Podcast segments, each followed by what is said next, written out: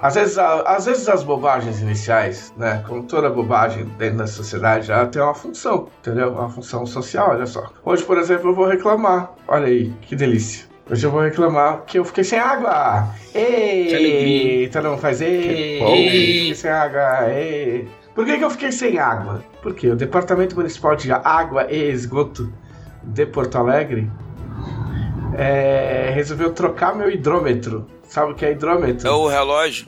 Exatamente, é o reloginho d'água também conhecido. Você, amigo que mora num condomínio e nunca viu hidrômetro na vida, é aquele relógio que conta quanto você gastou de água e às vezes exagera o número para mais. Pra foder tua vida. Nossa, exagerava muito na casa do meu avô. Meu avô teve que pagar 5 mil reais de conta de água. Que isso. Aí já teve que reclamar algumas vezes. A gente, a gente teve uma conta aí de 500 pau. Mas foi culpa nossa, porque tinha um vazamento e, e a conta chegou. E, e aí, os caras trocaram o hidrômetro e aí a gente ficou sem água. Tipo, zero. Mano, não faz muito sentido isso. Troco, por que a troca do hidrômetro te deixa sem água? Eu não consigo entender a relação entre uma coisa e outra. Porque no, no, no, no período que troca o hidrômetro, não tem como medir a água que tu tá consumindo, aí é melhor te deixar sem água, é isso?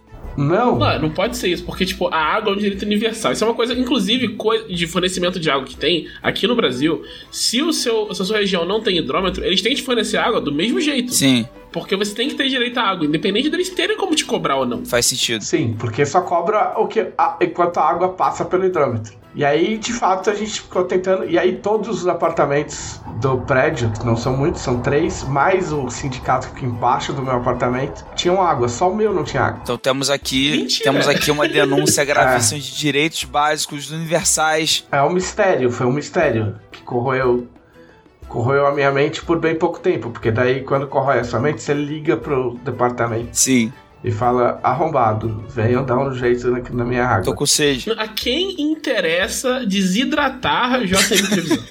exato, exato. E aí, o que, o que aconteceu? Chamamos, chamamos um cara. Aí o cara veio aqui e falei, ah, a gente falou, mano, trocaram o hidrômetro, cagou tudo. Aí o cara veio, tirou o hidrômetro, mexeu no registro, falou, testa lá. Aí eu testei, aí eu voltei, o cara falou, mano, a parada é a seguinte, teu cano tá entupido. Aí você vai ter que trocar esses canos daqui. Só que o negócio é o seguinte: a gente não faz isso aí não. E você vai ter que quebrar aqui em volta para arrancar esses canos. E a gente também não faz isso aí não. Você vai ter que contratar um cara para quebrar, deixar quebrado. E aí a gente vem e troca só os canos. Eu falei, amigo, você tá bem louco. Bom, isso é um mistério, já que o cano não estava entupido antes de trocar o Muito obrigado, mas o que ele disse foi: esses canos tão velhos enferrujou por dentro. E eu falei, pois é, porém, como assim enferrujou assim que colocou o hidrômetro? Aí o cara repetiu o que ele tinha falado e ele falou, você entendeu? Eu falei, não, não entendi. Ele falou, quer que eu fale de novo? Eu falei, quero. E ele falou de novo. Porque eu falei, e se for ali na calçada? Ele falou, não é na calçada, é aqui. Eu falei, beleza. Aí o cara pegou falou, falou, valeu, vou, vou embora. Aí a gente chamou um hidráulico amigo nosso. Aí ele veio, aí olhou, aí ele falou, é, pode ser na calçada ou pode ser aqui mesmo, mas tá entupido. Ok.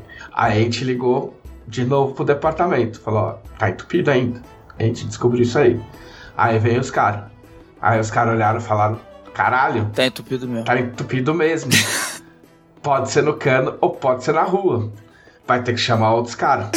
Aí eles, eles encaminharam um chamado para outros caras. Que merda, cara. Em defesa do Departamento Municipal de Água e Esgoto de Porto Alegre, tudo isso foi numa questão de dois dias, então foi relativamente rápido. É, é, realmente. A questão é que era água, né? Aí o negócio é feio. Não, aí esse último cara, ele foi legal. Ele falou assim, ó... Eu vou botar caráter de urgência e vou falar que vocês estão há 48 horas sem água. Aí ontem veio os caras. Aí os caras falaram, ah, a gente vai abrir aqui. Aí abriram a calçada. Aí a gente descobriu aquelas coisas, tipo, né, de, de submundo. Tipo, a gente descobriu que, um, a, a parte de pedra correspondente ao lugar onde dá para ter acesso aos canos, dá pra tirar muito fácil. Os caras deram, deram só do, três toquinhos assim em volta do negócio, tipo um, onde fica o tesouro guardado. Uhum. Aí arrancaram, tiraram a terra, aí viram lá onde que era o cano. Aí o cara virou e falou: É, é na parte de, de dentro mesmo. Caraca, então era na parte de dentro. Que loucura. É. Aí o cara falou: Só que nós não quebra lá dentro. é. Tem que chamar outras pessoas para quebrar, aí nós troca o cano. Aí minha esposa Camila, muito espirituosa e inteligente, falou assim: Então, mas vocês não querem, ninguém de vocês topa aí fazer por fora e quebrar e tal? Olha aí a oportunidade. Né? Aí, aí o cara. Aí, olha só. Aí está um, o grande ponto da minha revolta. Um dos. Foi que o cara virou e falou assim: Então, por lei, a gente não pode quebrar. Porque o instituto, porque o departamento não se responsabiliza. Porque depois tem que colocar o piso de volta. E eles devem ter tomado algum tipo de processo, blá blá blá. Uhum. blá. Ele falou, mas, senhora, mas se a senhora assumir, assinar esse documento, Eita! se responsabilizando a arrumar lá dentro, a gente pode quebrar. E esse formulário é um formulário padrão do Departamento Municipal de Água e Esgoto. Então isso já existia desde o Sim. começo. Podia ter falado isso desde o Desde- primeiro dia. Sim, porque se existe uma possibilidade, você vira pra pessoa e fala assim: ó, nós não pode quebrar. Porque a gente não pode assumir a responsabilidade. Mas se a senhora assumir, é só assinar isso aqui, ó, que nós quebra. De repente Entendeu? eles são desincentivados a fazer isso no primeiro momento, mesmo com um formulário. Será? Mas não pode oc- ocultar a possibilidade de uma pessoa que tá sem água. É, sim. Aí, lógico que a Camila assinou, a gente conversou com o pessoal aqui de. que a gente tem uma certa rivalidade aqui, que é o pessoal do sindicato, porque essa parte. Essa parte é uma área comum que fica na parte do sindicato, que é outro imóvel que fica embaixo do meu imóvel, que na prática o meu imóvel flutua, porque o térreo não é nosso, entendeu? E aí, enfim, quebraram lá, trocaram os canos e funcionou.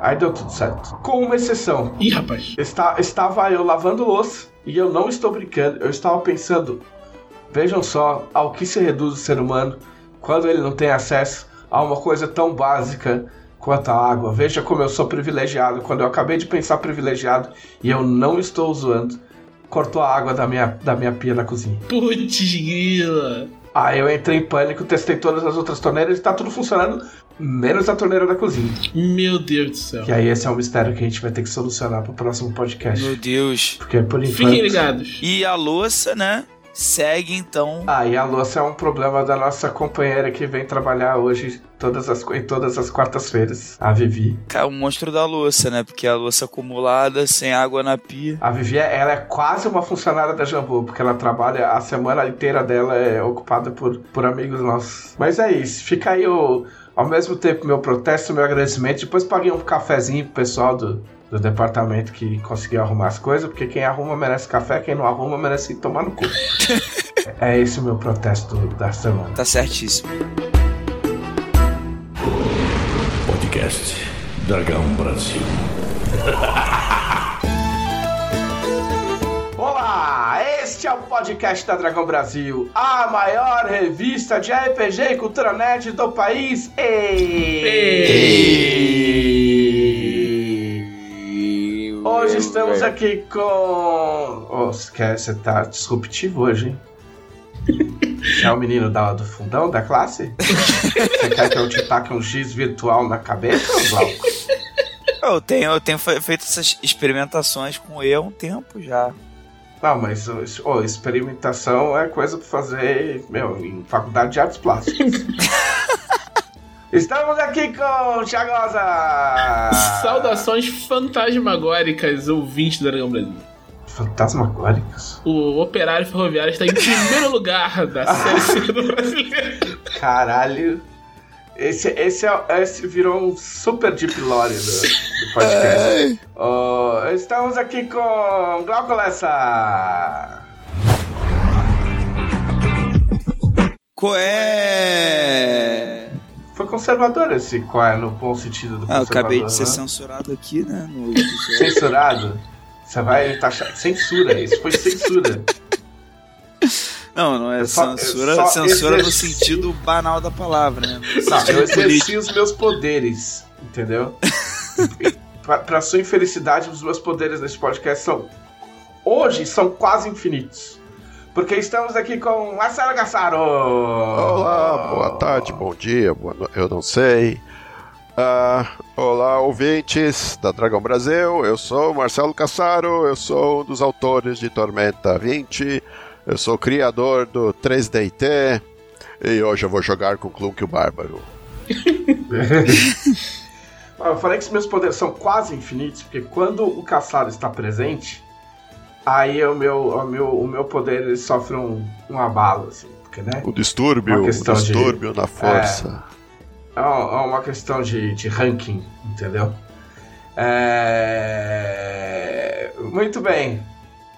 Hoje a gente não tem giro de notícias porque a gente tem muito, muita coisa pra falar, né? É isso. Sim. né? É isso. Mas não, tem uma notícia, surpresa. Eu Ninguém falo sabia. errado. Não, eu falo errado e aí vocês confirmam. Eu achei que você tivesse mudado o plano. É, eu achei que você tivesse. poderes sejam maiores que eu pensava mesmo. É, eles são quase Sim. infinitos, né? Tem notícia! Breaking news.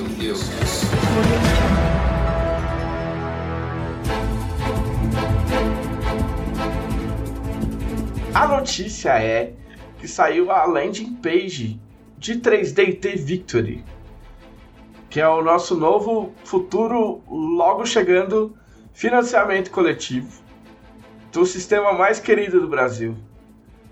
É, O que, que você pode me falar, Cap? A- posso dizer que a landing page está linda, está fabulosa. Este vai ser o melhor 3DT, o melhor manual 3DT, a melhor edição de 3DT ever, em todos os tempos, eu garanto. Sim, eu garanto também. Não fiz nada, mas eu também garanto. É, a landing page ela explica tudo sobre o 3DT para quem, para você que nunca ouviu falar de 3DT, para você que ouviu falar quando era uma criança ranhenta e estava no intervalo da escola jogando com os amigos, para para você que jogava joga 3DT Alpha, para todo mundo. Além de tudo, tem uns desenhos maneiro pra caralho. Tem uns desenhos muito foda, parece desenho de Street Fighter. Tipo, animal. De quem que são esses desenhos, Cap? São, são do Rafael François. Que a Ah, maioria, caralho. se eu me lembro, a maioria do que está na landing page são desenhos do Rafael François, que era o desenhista que começou no, no mangá dos 20 deuses. Agora ele tem feito artes conceituais e artes oficiais do próximo manual 3DT. E tem também artes da Erika Wano e do André Vazos que fizeram a capa linda, maravilhosa, fabulosa do, do próximo Sim, manual. essa capa tá muito foda. Eu achei muito legal o, o design da capa. Sim, ficou linda demais. Então, pois é. Então, assim, o 3DT cresceu, mas ficou mais simples. A gente vai falar bastante de 3DT hoje. A página tem todas as informações. Ela fica em, vamos devagar, site.jamboeditora.com.br barra 3DET. Tipo, o E é normal, 3DET, certo? Fora isso, se você achou muito complicado, tem, tem aqui o, o link no- na descrição do podcast. Sim. Tem o link nos posts da, da Jambô no Twitter. Ah, ou se você quiser muito já já fica, entrar na lista direto, "Ah, eu não quero ver a landing page agora, eu tô com muita pressa. O tipo, o meu, o meu âmago anseia por entrar na lista do financiamento coletivo.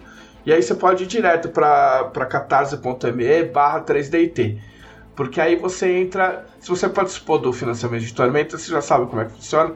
Você vai entrar numa lista para ser avisado assim que o, que o financiamento começar. No momento da gravação desse podcast, já são 2.255 Caraca. pessoas aguardando aguardando este incrível lançamento. Que já tem data, Cap? Tem, né? 4 do 8. Sim, a campanha de verdade começa no dia 4 de agosto agora. Agora, gente, sério, é importante, importante mesmo vocês se inscreverem agora, ativar o lembrete na página do Catarse, por quê? Agora você não paga nada, você não contribui com nada, agora é de graça é tudo tranquilo. Mas o número de inscritos, o número de pessoas nessa pré-campanha, isso vai nos dizer que recompensas, que metas a gente pode ter na campanha em si, porque a gente faz essa conta. O, o, o Guilherme Svaldi tem cálculos misteriosos metafísicos que ele usa para definir o tamanho da campanha, quanta coisa pode ter na campanha. Então, quanto mais pré-inscritos agora, mais recompensas, mais prêmios chuta-balde. Já, já falamos de umas coisas aí que vocês não têm noção, vocês não fazem ideia que podem acontecer, que podem ficar disponíveis na campanha dia 4. Então, por favor, se inscrevam, ativa o lembrete, manda para os seus amigos, manda para os seus inimigos. Se você é inimigo, se você não tem inimigo, eu empresto algum dos meus, mas manda para todo mundo. Pois é, assim, como, como a gente sempre falou que ah, todos os nossos todos os nossos financiamentos de, de Tormenta, eles são uma festa para os fãs e tal. Tipo, sem zoeira, não é, não é, não é jogada de marketing, tipo, chegou a hora da festa dos fãs de 3DT. Que os fãs de 3DT, o Caçaro, o Caçaro sabe disso, o Caçaro sempre confirma isso. Mais de uma vez carregaram o 3DT nas costas quando o 3DT era para ter morrido. Os fãs ressuscitaram o 3DT. Então, tipo assim, do mesmo jeito que em 2019 e agora a gente teve a chance de bater no peito e, e gritar para todo mundo que a gente é fã de Tormenta, agora você que é fã assíduo de 3DT chegou o seu momento. Sim, sim. Gente, você que estava triste, você que viu o Tormenta 20 ter o seu auge, ter a sua glória, ter a sua campanha recordista incrível. Ai, mas e o 3DT? Eu gostava do 3DT. Cadê o 3DT? Agora a hora chegou. Agora tá vai acontecer. Agora é a vez do 3DT, então é, vai chutar o balde. Ah, no caso do 3DT específico, é bem legal você mandar o, o link da, da inscrição e da landing page para aquele seu amigo que às vezes você continuou jogando RPG desde a adolescência, mas sempre tem um amigo que parou no meio do caminho e vocês jogavam 3DT juntos. Eu tô falando isso porque é exatamente o meu caso. E aí o que, que eu fiz? Eu mandei para ele e aí a gente ficou conversando um maior tempão sobre toda uma nostalgia de quando a gente jogava e tal. Ele foi lá e se inscreveu e tá acompanhando tudo. Então manda pro seu grupo, às vezes um grupo antigo com que você jogava, ou um amigo, e é um momento bom para reunir essa galera é, que sempre foi fã de 3DT também. É, exato. A gente vai falar bastante ainda de 3DT, mas por enquanto o recado principal, se você for só ouvir, só ouvir isso, se você vai, for ouvir só esses 20 minutos de podcast e tiver que sair correndo para casa, a, última coisa que você faz de sair de casa é ir lá e, e, e se cadastrar na campanha, beleza? Então é isso. Essas foram as nossas notícias. Essas, é, tipo, eu falei as nossas notícias porque ela é tão importante porque vale por várias. É uma múltipla notícia. Foi, foi, um giro de notícias de 360 graus. Né? É, a gente falou, falou e voltou pro mesmo lugar, como acontece sempre no podcast. É isso. e agora vamos à nossa grande sessão de semana passada! E... E...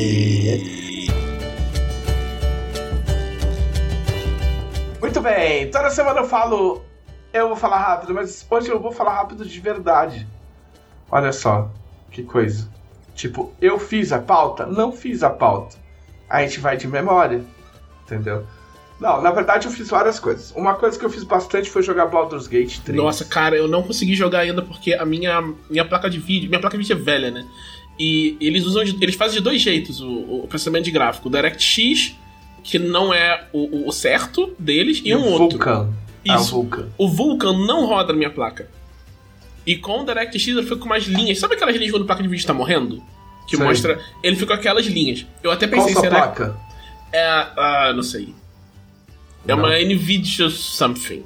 Ok, Nvidia é tipo você falar, ah, é um ser humano. É, tá não sei, eu não tipo, sei. Onde, onde, onde a pessoa trabalha? Ah, ela é um ser humano. É esse nível de informação. você me forneceu. Porque a minha é uma, é uma, é uma Nvidia GT, GT. GT alguma coisa. Mas é uma 1060. É uma 1060 de 6 GB.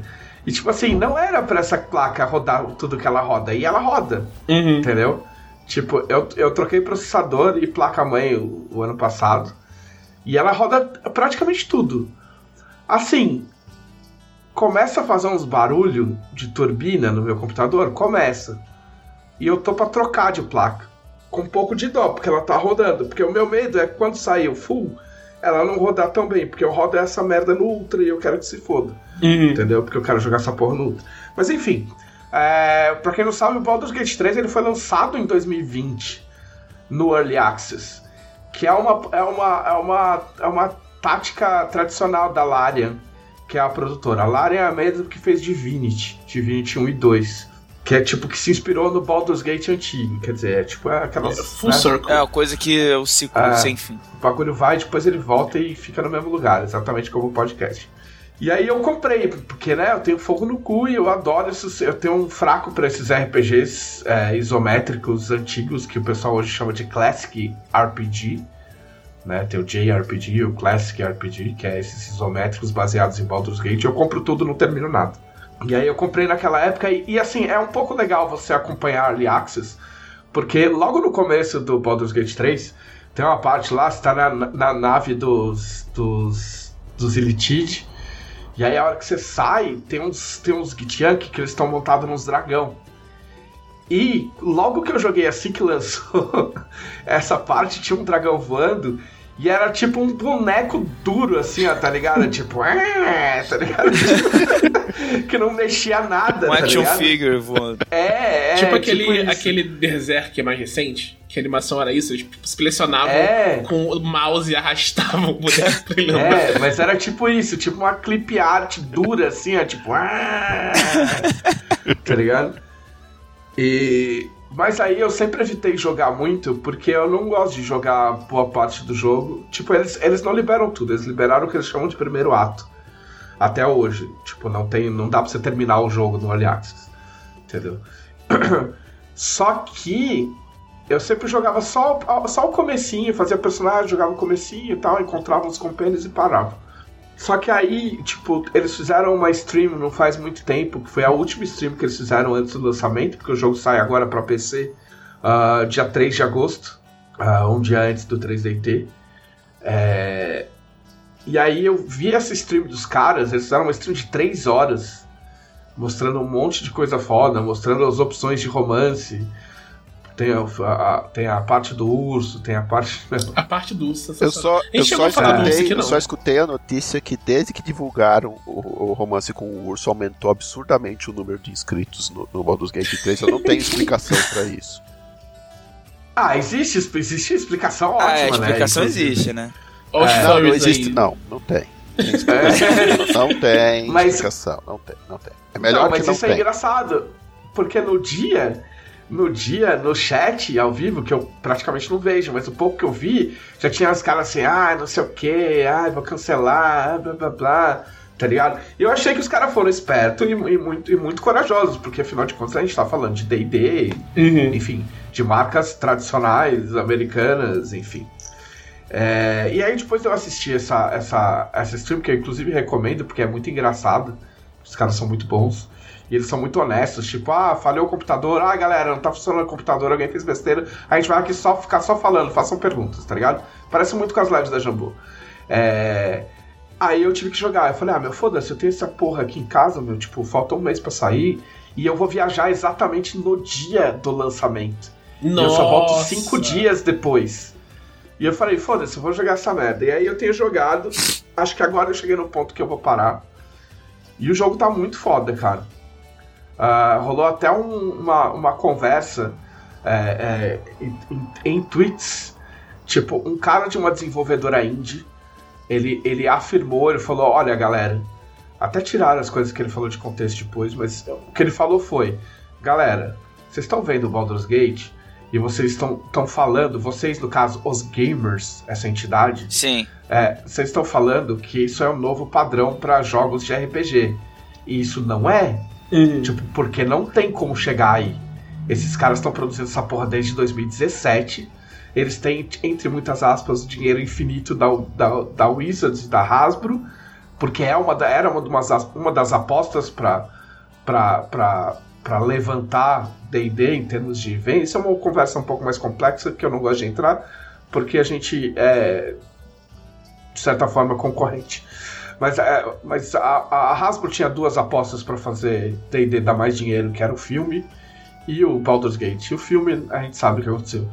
E o Baldur's Gate, eu tenho grandes chances de dar, dar mais certo. Né, Mas, o Baldur's enfim. Gate eu acho que já deu. Já, É. já deu, já deu É. muito certo. É, é que tem aquela coisa, né? O jogo dá certo, o quanto isso vai trazer de pessoas para o RPG mesmo, aí é uma outra conversa, né? Mas eu Mas- acho que assim, o filme nesse sentido talvez dê mais certo do que do que o pensado, assim, porque ele pode não ter dado bem de, de bilheteria, né? mas ele vai para streaming e tal. Acho que muita gente vai, tipo, conhecer a marca e esse, esse clima que tem no filme a partir daí, né? E daí mas é pra aí. cara, mas assim, é, é- essa é uma outra questão, uma outra conversa, mas, tipo, falar que as pessoas têm que conhecer a marca, a marca, não o jogo, a marca D&D na gringa, tipo, nos Estados Unidos, é a mesma coisa que falar que os caras têm que conhecer a Coca, tá ligado? Tipo assim, tipo, a marca se conhece. Tipo, todo mundo. eu- assim, eu tô chutando, né? Eu nunca nem pisei nos Estados Unidos. Mas, tipo assim, a galera jogou quando era criança, entendeu? Eu tenho um amigo que jogava, bateu em quem jogava. Tem todos esses históricos, entendeu? É...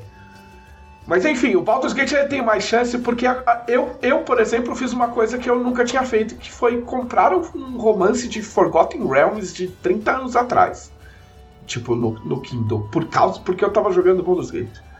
É, mas enfim, aí esse desenvolvedor falou que isso não pode ser pego de parâmetro, porque eles estão trabalhando nesse jogo desde 2017, eles têm todo esse dinheiro envolvido, a Larian tem experiência é, larga em, nesse tipo de RPG, né? Teve carta branca pra fazer o que quisesse, teve carta branca pra demorar o tempo que pudesse, teve carta branca pra fazer, carta branca da própria comunidade, porque eles já tinham feito isso no Divinity, de, de abrir um Early Access com três anos.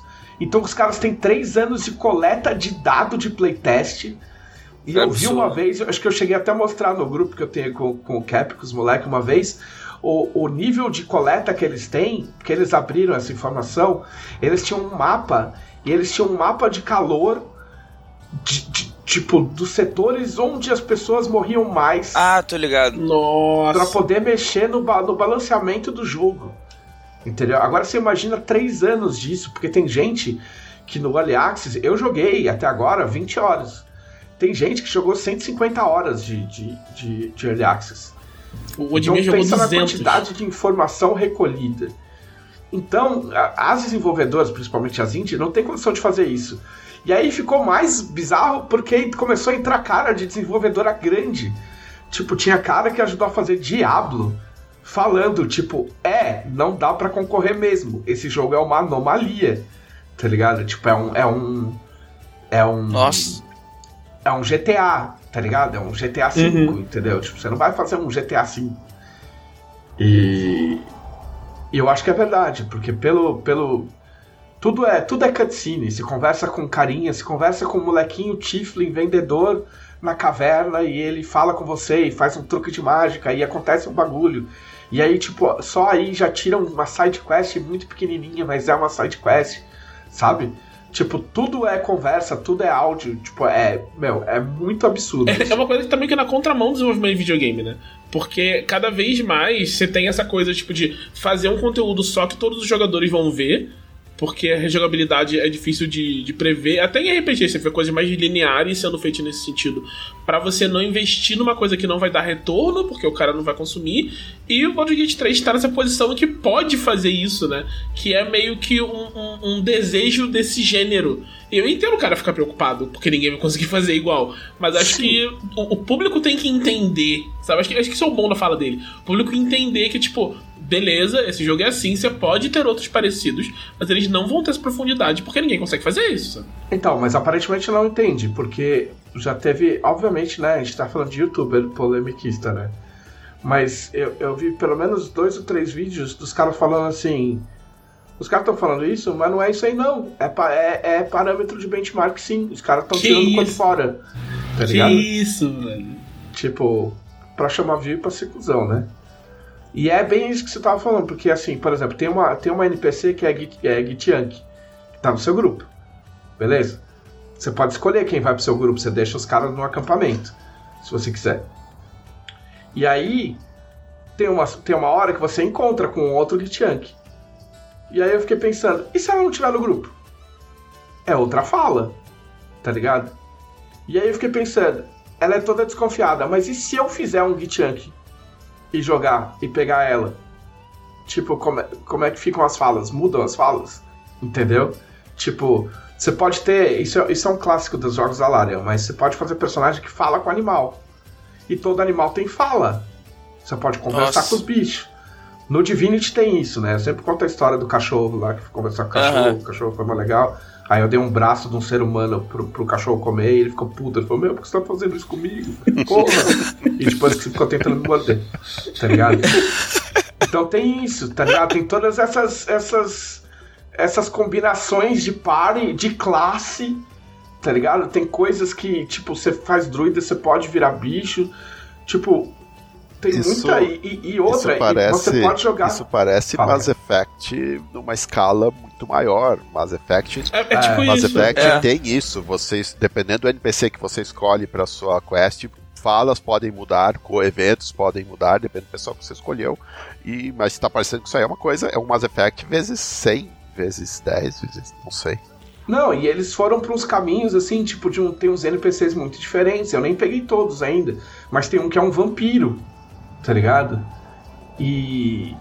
E aí, tipo, bom, é, é- não é super spoiler, mas assim, tem uma, tem uma hora que você acorda, porque tem as cenas de acampamento, né? Tipo, você vai dormir, aí tem o acampamento, blá, blá, e às vezes acontecem umas cutscenes. E aí tem uma hora que aparece uma cutscene e o cara tá, tipo, vindo te morder. E aí você fala, porra, que porra é essa? Aí o cara fala, ah, não, eu sou vampiro, blá blá blá blá. E aí ele, tipo, e aí ele te explica, ele fala, pô, eu só me alimento de animais, mas puta, eu nunca me alimentei de humano, e eu tô muito fraco. Pô, você podia deixar eu dar uma mordidinha, tá ligado? Deixa eu dar uma mordidinha. é, e aí eu deixei, tá ligado? Eu falei, não, beleza, tranquilo, nós é brother. Me dá uma Aí o mordidinha. cara faz, aí o A cara, cara broderagem, fica, né? Broderagem. É, aí o cara fica muito, nossa, porra, meu, é outro esquema, outro, meu, é outro patamar o bagulho e tal, não sei o que. Aí dá um tempo ele fala, então, posso, tipo, dar uma mordidinha de novo aí e tal. Eu falei, não, tá ligado?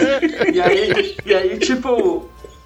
E aí tem uma hora que você pergunta pra ele, tipo assim, não, mas como é que vira vampiro? Aí ele fala, não, pra virar vampiro, ué, o, o vampiro te morde, aí depois o vampiro deixa você morder ele. Então, tipo, dá uma pista, tá ligado? Que, tipo, pode ter alguma coisa aí.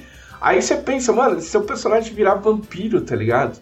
Tipo, eu vi que dá pra você ser sorcerer e você escolhe o patrono, né?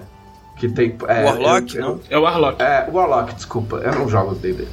É, você pode ser Warlock, aí você pode escolher o patrono, e tem, tem, acho que tem dragão, tem demônio, blá blá blá. É, tem E vários. aí, é, e aí eu sei que pelo menos o demônio, você pode, em algumas situações, você pode evocar o patrono pra tirar, tipo, tirar uma dúvida, ou sei lá, ajudar numa escolha. Tipo, olha o nível do bagulho, tá ligado? Tem muita luta que você resolve na conversa. Eu adoro fazer isso, então soquei persuasão. Aí tem várias, meu, várias treta, treta que você troca uma ideia, enrola os caras. Então é assim, é muito foda. Se você se você jogou Baldur's Gate ou qualquer, você gosta desse tipo de RPG e tá na dúvida, não fique na dúvida. Se, o- se o seu computador roda ou se o seu PlayStation roda, porque vai sair pra Play também. Opa! É, vai sair para Play 5 ah, um mês depois, em setembro, e para Xbox ainda não tem previsão. Ah, então acabou virando um exclusivo sem querer, porque eles tiveram um problema, porque o jogo tem co-op, é, tem co-op.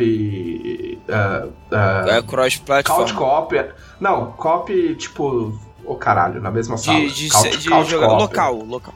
Local, bri- obrigado. Tem, tem co-op local e eles tiveram algum problema para implementar o, o co-op local no Xbox. E isso atrasou e acabou transformando o Baldur's Gate num, num exclusivo de ocasião que vai sair mais ou menos na época do, do Starfield. Então, tipo, criou-se uma concorrência meio, meio bizarra. Mas vai sair um mês Eita. depois. Quem fizer pré-order de PlayStation 5 tem direito a, a jogar 72 horas antes Nossa, agora eu lançar- animei. é, 72 horas antes do lançamento para Play 5, ou seja, Não, ok. depois do, do lançamento para PC, mas antes do, do começo de setembro, que é quando sai para Play 5. Nossa. Ah, é, dá uma consultada legal. ah, Aí, Thiago, de repente tu. A questão do PC, mas de repente tu joga no, no Play, pô. Não tem. No, no PC da Clarice eu acho que vai rodar direito. E se não rodar, ela já. Tipo, o- as configurações falam que o processador dela não, não, não segura. Ela já falou que vai tentar baixar, se não rodar, ela vai comprar outro processador pra poder É. rodar o jogo. É o famoso desculpa pra dar upgrade. Mas enfim, é, é da minha parte, eu ia até falar mais, isso, mais coisa, mas não dá. O Baldur's Gate dominou a minha cabeça nos últimos tempos. Não, mas uh, me, me empolgou aqui também. Agora que eu Mas sei é que vai isso, ser vê- pra PlayStation. Procura, procura esse, procura esse stream aí, ela é bem legal. Dá pra pular quando tem spoiler, mas os caras explicam muita coisa legal e mostram muita coisa, muita coisa bacana. Uh, procurando o canal oficial da Larian, que é a, que é a, que é a produtora. Muito bem, Thiago Rosa. Rapidamente. No eu fui. Eu fui no Anime Friends, Anime Friends foi legal, tinha o pessoal de ordem lá fazendo cosplay, achei muito bacana. Tirei, tirei a foto deles, comprei umas coisas na Artists Alley, comprei uma caneca para conter as lágrimas dos meus jogadores. Eu achei vi muito isso agora, eu ia chamar a atenção. eu não vi, tô sabendo agora. Ele tá com ela na mão aí, ó. Eu tá aqui, ó. Cadê, tomando cadê? coca, tomando aqui, coca 11 e meia da manhã. Ô, Thiago, mas fala o que tá escrito na caneca que as pessoas não estão vendo. É, tá escrito contém as lágrimas dos meus jogadores. Na hora que eu vi, eu sabia que eu tinha que comprar. E contém as lágrimas de, to, de, das mesas, de todas as vezes que você já fez, porque ia transbordar, não.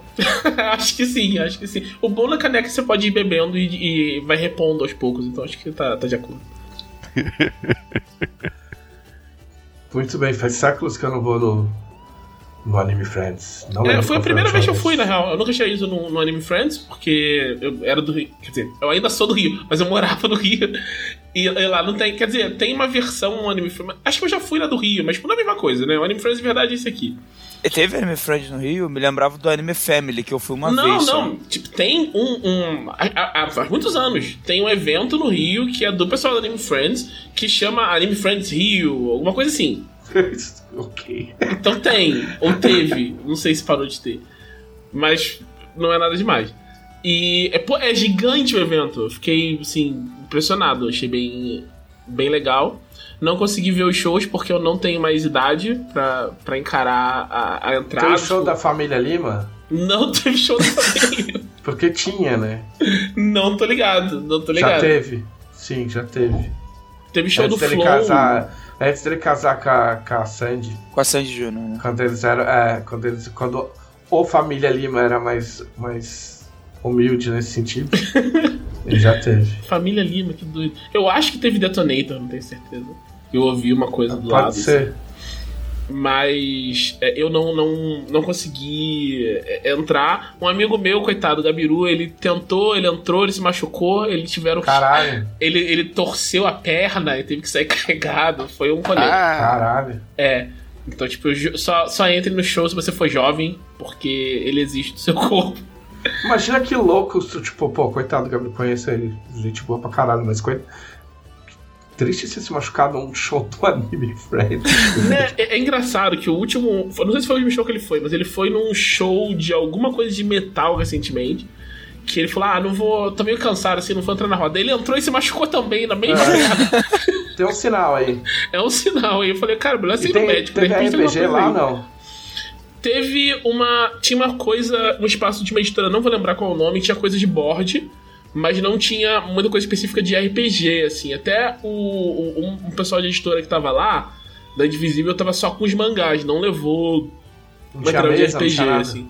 Tinha, o que tinha, assim, é, eu vi o, o, pessoal com cosplay de ordem, né? Eles estavam andando com os livros aí, mostrando pra, pra galera. Tinha um um rolê de, de dados, lugares que vendiam dado, dado customizado, que esgotou muito rápido. Uhum. Tipo, eu até queria comprar uma que eu, tipo, eu vi no começo do sábado e no, no sábado, tipo, na hora de fechar já não tinha mais.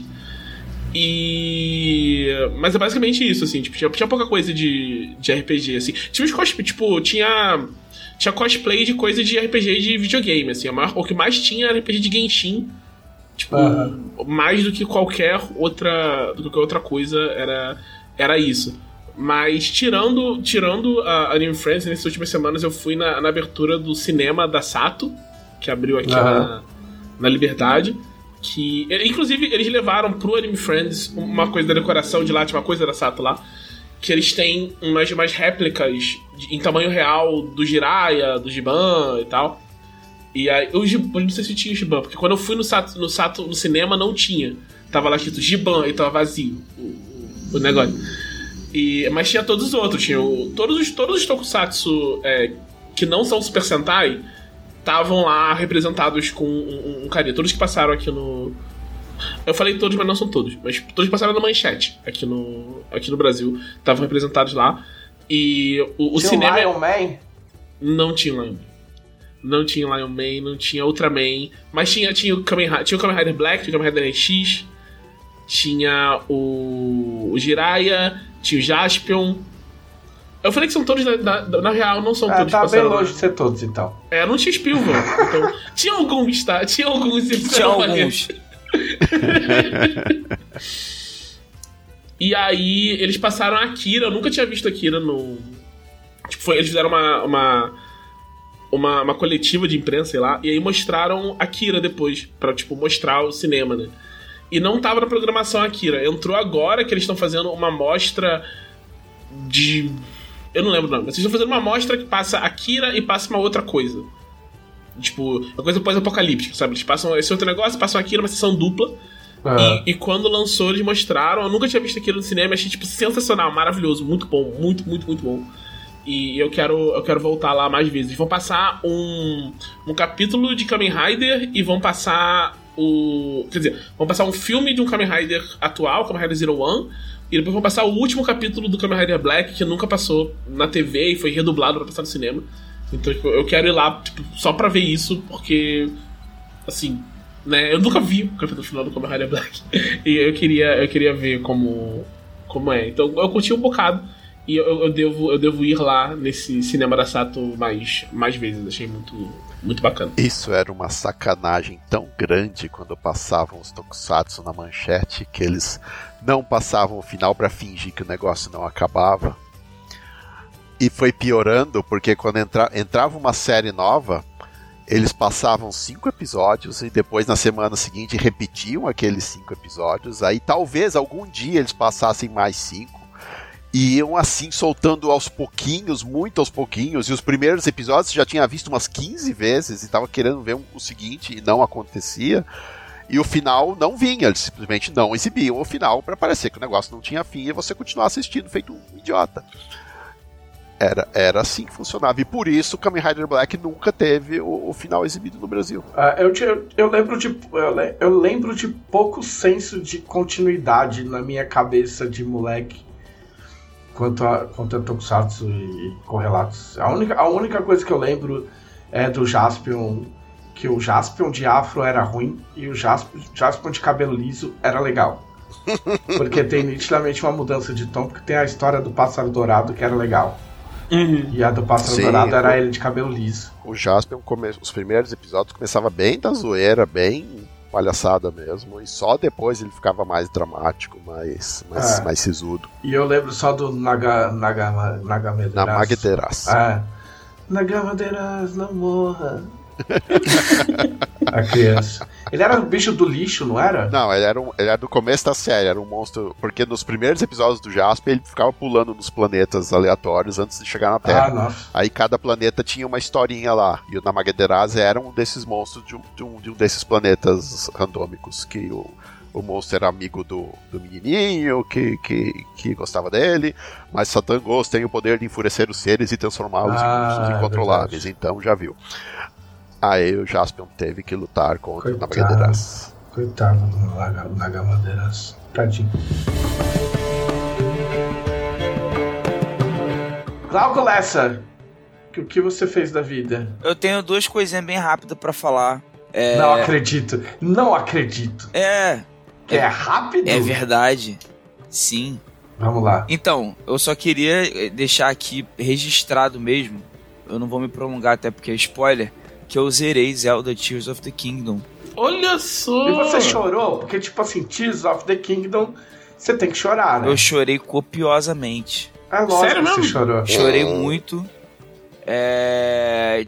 Tipo assim, pra, justamente pra não entrar em spoiler, né? Mas assim, também bateu com umas coisas da minha vida pessoal nos últimos tempos. Eu. eu- Você andou voando. É, é, tipo Você assim. andou construindo várias coisas usando poderes telecinéticos. É, exatamente. São coisas assim que, que é, tem muito a ver com a minha vida atual, né? Mas, tipo assim, eu acho que a mensagem do jogo no geral, no o final da mensagem, a mensagem do final, né? é, Sei lá, reverberou com algumas coisas assim, né? É, mas. Mas é porque também é tudo muito bonito. Então, assim, eu fico aqui a recomendação agora que eu zerei pra quem não jogou ainda e, e tem um Switch, joguem esse jogo, ele é muito bom e tem uma história muito bonita. Então era isso, queria deixar registrado isso. A segunda coisa é um, é um, é um, um caos da minha mesa de RPG, mas é bem, é bem breve também. Não, por favor. É que eu já contei aqui, eu tô com uma mesa de RPG com os meus amigos de, de, de longa data, né? De infância praticamente. Que a gente joga no mundo do Magic, do card game, né? A gente joga no Ravnica, num, que é um dos cenários do, do Magic. E recentemente, agora no fim da campanha, reta final, nível 18 da campanha, eles viraram todos planinautas. E eles começaram a, a, visitar outros planos, né? Também conhecido como Planeswalker, né? É, Planeswalkers. É, na, verdade, na verdade, esse é o nome certo, né? Planeswalkers, porque é, é nome porque, registrado. Como é que é? Planonauta? Planinauta. É. Eles, horrível, usaram, hein? eles usaram Planinauta há um tempo nas cartas e voltaram atrás. É, no, é no, no, no, nas coleções antigas de Magic eles traduziam, mas hoje em dia, como até por ser marca, né? Eles usam Planeswalker mesmo. O meu costume é falar, falar Planinauta, tem um charme para mim. Mas enfim, e aí, que, qual que é o negócio? Eu comecei a fazer eles visitarem outros planos de Magic. Só que a gente já joga junto, vai fazer 20 anos. Olha aí. E aí eu pensei assim, e se eu fizesse eles irem em planos? E se eu fizesse uma coisa meio multiverso da Marvel, né? Se eu fizesse eles visitarem planos que são as outras mesas que a gente jogou. E aí, é, nesse último domingo, teve lá a cena que eles chegaram no lugar, que eles acharam que era Kamigawa porque tinha todo um, um cenário assim de leste asiático não, e tal. Eles acharam que era Kamigawa porque você tava é, mestrando. É, exato. não, também, também. E porque Kamigawa já apareceu na campanha, então eles acharam que estavam voltando para Kamigawa. Só que eles estavam em Rokugan, Lenda dos Cinco Anéis, porque foi uma campanha que eu narrei antes. E eles encontraram um personagem de um dos jogadores daquela outra campanha, que aparentemente é um Planinauta também agora. Então virou um negócio meio assim, é, Liga da Justiça Sem Limite. do, do negócio. E, e, é tipo assim, é, é um total fanservice, né? Um fanservice super interno do grupo, da, da nossa mesa. Mas que, pô, só é possível fazer jogando há anos com as mesmas pessoas, né? E tá todo mundo muito louco querendo saber. Porque assim, é, apareceu um personagem, então eles sabem que agora vai aparecer um personagem deles para cada jogador, né? de cada é. mesa diferente que a gente já jogou ao longo de todos esses anos. Então eles estão bem empolgados. Assim. E eles estão enfrentando os Ferexianos, que é uma ameaça do multiverso que, que chega nos lugares, transforma tudo em, em metal e máquina. Então, eles são os Borg com orçamento, né? Exatamente. Então faz todo sentido com a história, entendeu? Esse é o meu ponto. Então, assim, é, eu só queria contar isso aqui porque é o. É muito legal poder fazer o fanservice na sua mesa de RPG. É, ainda mais quando as coisas encaixam, né? Quando não é uma coisa forçada. E é isso. Essa... E se, vem, se tem personagem acabou. antigo, tu pode matar o novo sem, sem medo, né? É, não, tem sendo um que já, já morreram, né, dois personagens da, da campanha, então... Você provocou um desserviço para algumas pessoas, porque você deu agora uma arma pro Thiago. agora o Thiago vai poder matar os personagens das pessoas com os personagens das pessoas que ele já tinha matado antes. É, não, então, mas nesse contexto, os personagens antigos estão aparecendo como aliados, não como vilões. Mas é o Thiago. É, tudo bem, Você né? Acha que o Thiago vai fazer isso? É verdade. Não, ele vai botar os personagens para matar. Assim, pelo menos para mim, né? Eu jogo legado. Ele já fez isso. Ele fez aparecer o Mitanar, que era um vilão do 3D Alpha. Mas, mas era NPC, era NPC. NPC então, mas era NPC, né? E teoricamente o Joias não é no mesmo universo do, do Tormenta 20 e Não, não, não é nem teoricamente. Vamos deixar isso. Antes que alguém ache, não é o mesmo universo. É, não, é, eu falei teoricamente claro. por, por força de expressão, mas não teoricamente, é. Praticamente, é, teoricamente, praticamente. Todos tu... os mentes é. possíveis. Então, então, se ele for fazer isso, ele vai é fazer uma em outra... releitura. É uma releitura, isso aí. É, se ele for fazer isso, ele vai fazer em outra mesa que eu não tô jogando, então eu tô. Eu tô. Será? Tô salvo. Você acha? Será? Será? Vou dizer só, leiam, leiam com atenção o, o chefe de fase da Dragão Brasil. Ai meu Deus do céu. É porque, é porque realmente tu fez referência a coisas, a coisas do. A coisas. Não, não, não estraga, não estraga, deixa as pessoas Ok. É, assistam o Legado do Ódio, gente. Muito legal, a terceira temporada. E realmente, eu acabei de lembrar aqui que tiveram referências a coisas é, mesmo que não sejam do mesmo universo, né?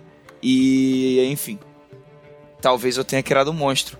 Mas é pra isso que eu tô aqui, né? Vamos lá. Não, você não criou, você só turbinou um monstro que já existia.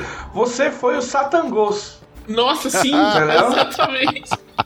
Você, você fez como é que é, Cap, a frase?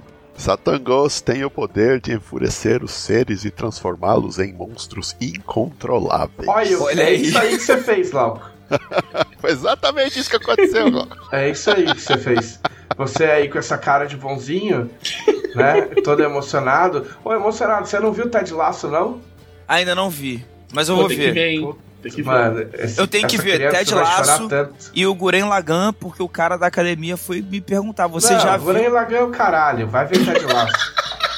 E aí eu tô, eu tô devendo, eu tô devendo essas duas, duas coisas. Ted Lasso pra conversar com vocês e Guren Lagan pra conversar com o meu instrutor da E academia. Guren Lagan Não, pra Guren ficar Lagann tem que ler, tem que ver Guren Lagann sim. É, é uma, é uma referência cultural muito importante. É, agora tem, tem duas, tem duas referências eu- de, de Guren Lagann fortes no, no 3DT, né? No Victory. Sim, sim, tem, tem referências. Qualquer. qual- o anime de robô gigante, que o robô gigante cresce tanto que bate no outro robô com uma galáxia, não, você não pode perder. É, é aí que ele me Você perdeu. não pode, você não pode perder. Não, e, Eu- eu- mas isso é eu- muito mas eu 3D, né? assisti, cara. Isso é muito 3D, Isso é porque muito no 3DT você tem regra pra fazer isso. Sim. Eu e a Camila, a gente, a gente assistiu vários episódios, na real. Tipo assim, mais de 10, eu acho. Do Guren Lagann? É, tipo uns 15. Mas, mas eu tenho um. Eu tenho. Puta, como é que é o nome da, da produtora do Guren Lagan? É, a, é a- Acho que é da Gainax. Não, não é Gainax. É. É, é a mesma do Kill la Kill. Nossa, como é que é o a nome? mesma da menina da tesoura. É Trigger? Tr- Trigger? Trigger, isso. É, é do estúdio Trigger. O estúdio Trigger, ele, ele é. Ele é... As coisas deles parecem parece um. Tipo, uma Raven que tá todo mundo bêbado e drogado e eu não, sabe? Ah, na real, eu acho que. o- Agora o Cassaro falou, eu O acho que o Trigger. é mais o, light. o eu Lagann, acho. ele é, ele é adiante, porque acontece. O, o, o Trigger ele é formado de gente que saiu da Gainax. Eu acho que de repente a mesma equipe, quando eles estavam na. Gainax, fizeram o que Lagann. O Guren Lagann era da Gainax ou, ou envolveu gente da Gainax, mas. É, Eu o acho que Lagann é mais light, mas o Kill la Kill, assim, é tipo, meu, ir numa balada de jovem. Sobe. tá ligado? Tipo, amigo, eu não tô entendendo nada. Eu só Aqui sei é que tem uma uma mina pelada de- com uma tesoura. É uma chutação de balde ridícula aquilo aquilo. É, é, é muito. É, quem é fã de Guren Lagann é o dela. O dela É. Sim, sim. A cada vírgula ele fala de Guren Lagann. Aí por isso que eu acho que eu não quis assistir mais. Porque. Tipo, você, as pessoas só assistem Guren Lagann, tirando caçada, as pessoas só assistem Guren Lagann pra ficar falando. Tipo, não acredite em você, acredite em mim, que acredito em você. É isso. Bom, Essa é a tem, tem isso. Isso é uma parte importante de Guren Lagann. Se você chegar pro seu. Ó, vou te falar, você não precisa assistir. Você só chega pro teu, pro teu amigo lá e só fala essa frase. Aí ele vai chorar e vai acreditar que você viu tudo. E vai ficar falando sozinho, entendeu? Fala assim, qualquer hora que ele estiver fazendo um exercício, assim, ele tiver com dificuldade, você bota o ombro, a mão no ombro dele e fala isso. Tipo, não acredite em você, acredite em mim que acredito em você. Ele vai ficar, meu, o cara vai começar a chorar, assim.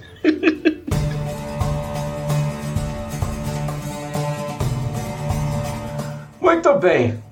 Vamos ao que importa. Marcelo Cassaro, o que você peraí. andou fazendo nesses meses? Foram meses mesmo, porque faz muito tempo que eu não venho aqui. Mas, é, se eu falar das últimas, das duas semanas, o povo vai ficar desapontado, porque vou falar das coisas que eu.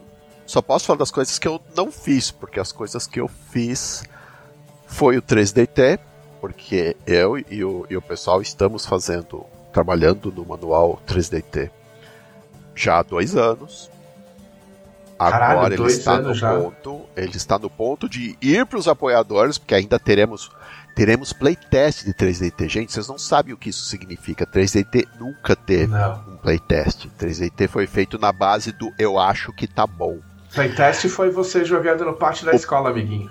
O playtest Eu. foi foi playtest Eu jogando lá. jogando Em 2003. porque nunca houve playtest de 3DT e agora haverá. Ah, Ele vai para os apoiadores e vocês vão dizer aí, tá bom ou não tá? Não, mas vamos ser, vamos ser justos com nós mesmos, assim, ó. Em tempos de editora pequena, pré-internet, amigo, não tinha como fazer playtest, entendeu? Sim, era mais não dá complicado. tempo de produção, você não tem pessoal suficiente, Entendeu? Tipo, hoje em dia com internet, com financiamento coletivo, com editora mais estruturada, com mais caráter, aí fica mais fácil, entendeu? Antigamente não tinha como, isso era fictício. Sim, o, naquela época o playtest era você juntar uns quatro amigos e, e jogar um, e, e, jogar uma partida. Ah, eu acho que tá bom. Ah, é, que o que não sabe de muita coisa. Quem fala que fazia playtest naquela época é, é isso que tá falando. E não, tipo, não. E por isso, os últimos 15 dias eu tenho passado termina, finalizando coisas do, do manual 3D e finalizando coisas que vocês vão ver na campanha e que eu não posso dizer de que se trata, mas são coisas fabulosas, coisas que a gente vem trabalhando faz um tempo. Ah, fora isso. A ideia do a ideia de fazer um novo 3DT ela é muito mais antiga que isso, porque eu lembro de você falando disso tipo, há muitos anos. É, que o 3DT mais recente é o Alpha, que já tem uns bons 10 anos aí. Uhum. Já, Nossa, 10 anos? Mais não? Sim, o, o 3DT Alpha já tem bastante tempo. Parece coisa recente. Na minha cabeça também era coisa recente. Quando eu fui olhar, quando ele foi lançado, uh, nossa, faz tudo isso. O 3DT Alpha já, já tem bastante tempo. É, é que o, o, Alpha, o primeiro Alpha faz mais de 10 anos, né? É. teve uma versão revisada. Teve revisado, né? Teve um revisado. Mas, mas a, a revisão não mudou nada no, no sistema. Aliás, o básico do básico do sistema sempre mudou muito pouco, sempre teve cinco atributos. Isso vai mudar agora.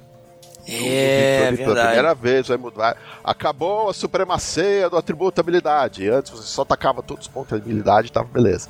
Ó, segundo agora, a Wikipédia que sabe tudo, perdão, Cap. Segundo a Wikipédia que sabe tudo, eu não, eu não sei nada. O 3DT Alpha normal saiu em 2008. É, eu lembrava que era bem antigo. 15 anos, gente! No tempo da Dragon Slayer, né? Eu me lembro de comprar Dragon Slayer e ter a, a matéria que até virou prefácio do livro depois, que era falando do Harry. do. da galera jogando na loja. Sim, sim, Da sim. galera jogando 3DT na loja. E o revisado, o revisado saiu em 2011. Até o revisado faz mais de 10 anos. é, entendeu? Já ouvi gente dizer que isso é mentira, que isso foi invenção pra, pra, só para fazer parecer bonitinho, mas é verdade. Eu decidi fazer o 3DT Alpha porque o Guilherme Svaldi me contou do ICQ, que é o que a gente usava para conversar na, na pré-história, que, que naquele instante tinha gente jogando 3DT na, na loja da Jambô, fazendo adaptação de Harry Potter. E foi numa época em que não havia 3DT. O 3DT não estava, a gente estava mudando de editora, o 3DT não tinha editora, não estava sendo publicado naquela época. E mesmo assim, aí eu falei, poxa, o pessoal não deixa o jogo morrer mesmo, vamos fazer outro. Aí daí apareceu o Alpha. Eu lembro muito de uma história que eu não lembro quem contou, na época ainda da outra editora, quando a gente estava trabalhando no escritório. Alguém veio, não lembro quem, e contou uma história de uns, uns meninos que, tipo, entraram na loja descalço, tipo, um, tipo, uma molecada mais humilde, assim, com dinheiro amassado, juntado, para comprar 3DT. Tipo, eu não lembro de verdade quem contou, mas eu lembro muito, tipo, de, da gente estar tá junto na editora e eu ouvi essa história e falei, tipo, caralho. E a gente tem muita história de, de, de pessoal de, de, de comunidade, uma galera mais humilde e tal, que, que de fato, tipo, da internet, que de fato comprava 3DT exatamente assim para jogar com os, Cara, os o amigos 3DT na época. Né? formou uma geração, muita gente que nunca ia ter contato com RPG, porque o RPG você tinha só os livros grandes e os livros caros e os livros difíceis, e o 3DT custava 3 reais na banca de jornal, então muita gente que não conseguiria jogar RPG de outra maneira começou com o 3DT. E deixa eu falar mais uma coisa aqui para vocês. O Trevisan disse que não teve nada a ver com o 3DT, 3DT só existe por causa desse é, cara. Olha porque, só, essa história é verdade. É. Porque Denúncia. antigamente, quando o 3DT começou, ele era paródia de anime e mangá. Era Defensores de Tóquio só. Não, não, não, não tinha nada. Aí, depois fizemos o licenciamento o de Street Fighter, aí isso sim foi um sonho, foi um sonho realizado, gente. Fazer RPGzinho oficial de Street Fighter, de Mortal Kombat, de Mega Man, isso foi, foi um deslumbre. Mas só que cada revistinha era um sistema. Você tinha a revistinha do Street Fighter, a revistinha do Mortal Kombat, cada uma era um micro RPG nesse universo. Aí, acho, não vou lembrar da conversa completamente, mas o seu televisor chegou e falou: por que, que você não faz então Eu lembro. um, um genérico do um genérico do, do 3DT? Cara, eu não, lembro. mas Eu lembro onde a gente tava. foi, tava no meu apartamento? Gente, eu tava indo embora. A gente tava no teu apartamento, eu tava indo embora. E você falou que você, tá, você queria muito fazer um sistema genérico, mas você não tava conseguindo encaixar as regras e blá blá blá. Que você queria alguma coisa que ocupasse o nicho do GURPS e não sei o que. E aí eu falei, porra, mas você já tem. Já tem o defensor digital. Aí ele falou, por que não fazer o 3DT? Na minha cabeça, na época, não fazia sentido pegar o sistema do 3DT e transformar numa coisa ma- mais ampla, mais genérica. Caralho. Mas aí, ele, o, o Trevisan deu umas ideias, eu falei, caramba, mas... e aí, aí eu puxo aquele meme, o, o, o- o desgraçado é um gênio? puxo o meme do Vegeta, o desgraçado é um gênio? Aí, a partir daí, saiu o, manu- o primeiro manual 3DT, capa vermelha, encartado na Dragão. E foi assim que tudo começou. Pô, gente, tendo em mente tudo isso, eu me sinto um pouco obrigado a falar a coisas que eu já falei pra outros canais e tal. Que vocês falam assim, ah, formou uma geração e tal. E é exatamente a minha, a minha história é essa, porque eu, eu, assim, eu cresci na zona oeste do Rio, né? E já tinha internet, mas eu não entrava em fórum, esses lugares assim, então eu não sabia exatamente o que era RPG, a não ser pelo fato dos, dos moleques mais velhos da rua que jogavam um 3D IT super hackeado deles lá. Só que eu não tinha idade pra jogar com eles. E aí um, um dos meus amigos que jogava com eles, porque na escadinha de idade ele tinha idade pra jogar com eles, mas também era meu amigo, ele falou assim: "Não, vamos jogar a gente". E aí ele pegou o manual 3D IT Turbo já na ocasião. O azul turbo emprestado e a gente começou a jogar assim. E pra mim, RPG era 3DT. Eu não, não sabia da existência de DD, eu nem sabia que tinha dado de 20 lados, não sabia de nada. Pra mim era pegava os dados de War do- da tua casa e você jogava RPG, que era 3DT. Isso era RPG. E aí depois eu fui descobrir que tinha outros sistemas e tal. Inclusive aí eu, na banca eu descobri que tinha dragão. é, Aí eu fui entendendo que eram as mesmas pessoas fazendo as coisas. É. Mas foi isso, assim. Resumindo bastante a minha história, foi isso. Meu contato com RPG foi 3DT e sem 3DT. E foi assim, de. Não foi nem que eu fui comprar com dinheiro amassado até, né? Foi uma coisa assim, que foi emprestado, né? Depois a gente comprou os nossos manuais, né? É, a gente comprou o, 3D, o Tormenta 3DT Turbo, né? É, também. Que aí foi quando a gente conheceu o cenário de Tormenta. Que a gente só conhecia o cenário pelas coisas do 3DT. Tipo, tinha tinha magia lá, é, seta infalível de Talude no 3DT. Aí a gente sabia que Talude era um cara foda, mas a gente não sabia onde que ele, onde que ele era foda. Aí falava de triunfos em algum lugar do 3DT também. Aí a gente sabia de, sabe, aí a gente tinha essa noção de que Arton era um lugar de 3DT. É É, engraçado isso, porque é engraçado isso porque a gente, a gente teve isso com com D&D, né? Porque a gente via as magias, ah, Big, não sei o que lá. sim, Ô, ô, ô, ô, puta, onde que eu fui ver? Tipo, apareceu Big, não sei o que lá, e eu falei. E é, tipo, mostrou um, um Halfling, um gnomo. Eu. Big Ben é um gnomo?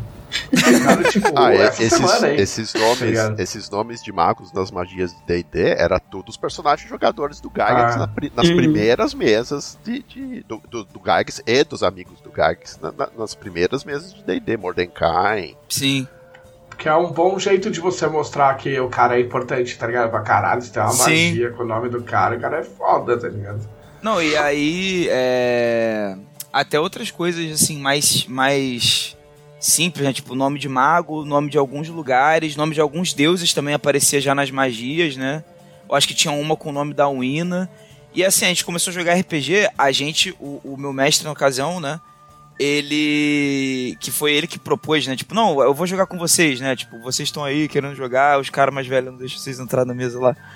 É, ele fez um mapa pegando os lugares, inventando da cabeça dele e, tipo, ele colocou lá. Valcária, num lugar aleatório do mapa. Triunfos, no outro lugar. E aí depois, aí fui eu que achei o, o livro do Tormenta 3DT Turbo. E aí eu vi o mapa, aí eu cheguei pra ele e falei assim, cara, olha só, aí esse aqui é o mapa mesmo do- dos lugares que a gente tá. do- o Talude aqui, ó, tá explicando também tudo. Aqui a gente.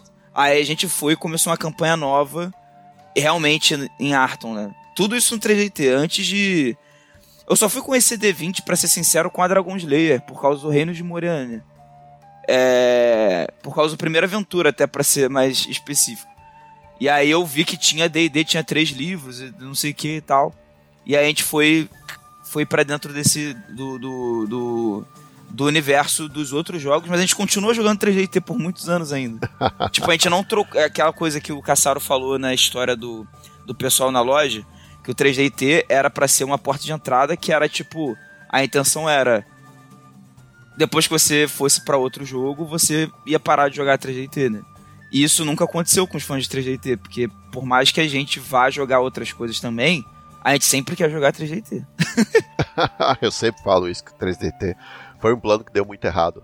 Uhum. Porque era para você começar a jogar 3DT e depois partir para um, pra um dos livrões intimidadores e caros. Ah, agora eu sei como joga, vou, vou jogar isso aqui. Aí você iria jogar um, um jogo grande, um, um GURPS, um D&D, então foi um plano que deu muito errado. Ainda bem! Sim. Ainda bem que o plano deu errado e as pessoas continuaram jogando 3DT, ou, como foi esse seu caso, e deve ter sido o caso de muita gente, ficou conhecendo o Tormenta através do 3DT. Porque era, era o mundo que tinha o 3DT. Nós tivemos uma época que na, na Dragão o nosso cenário era o mundo Tormenta e o nosso sistema era o 3DT.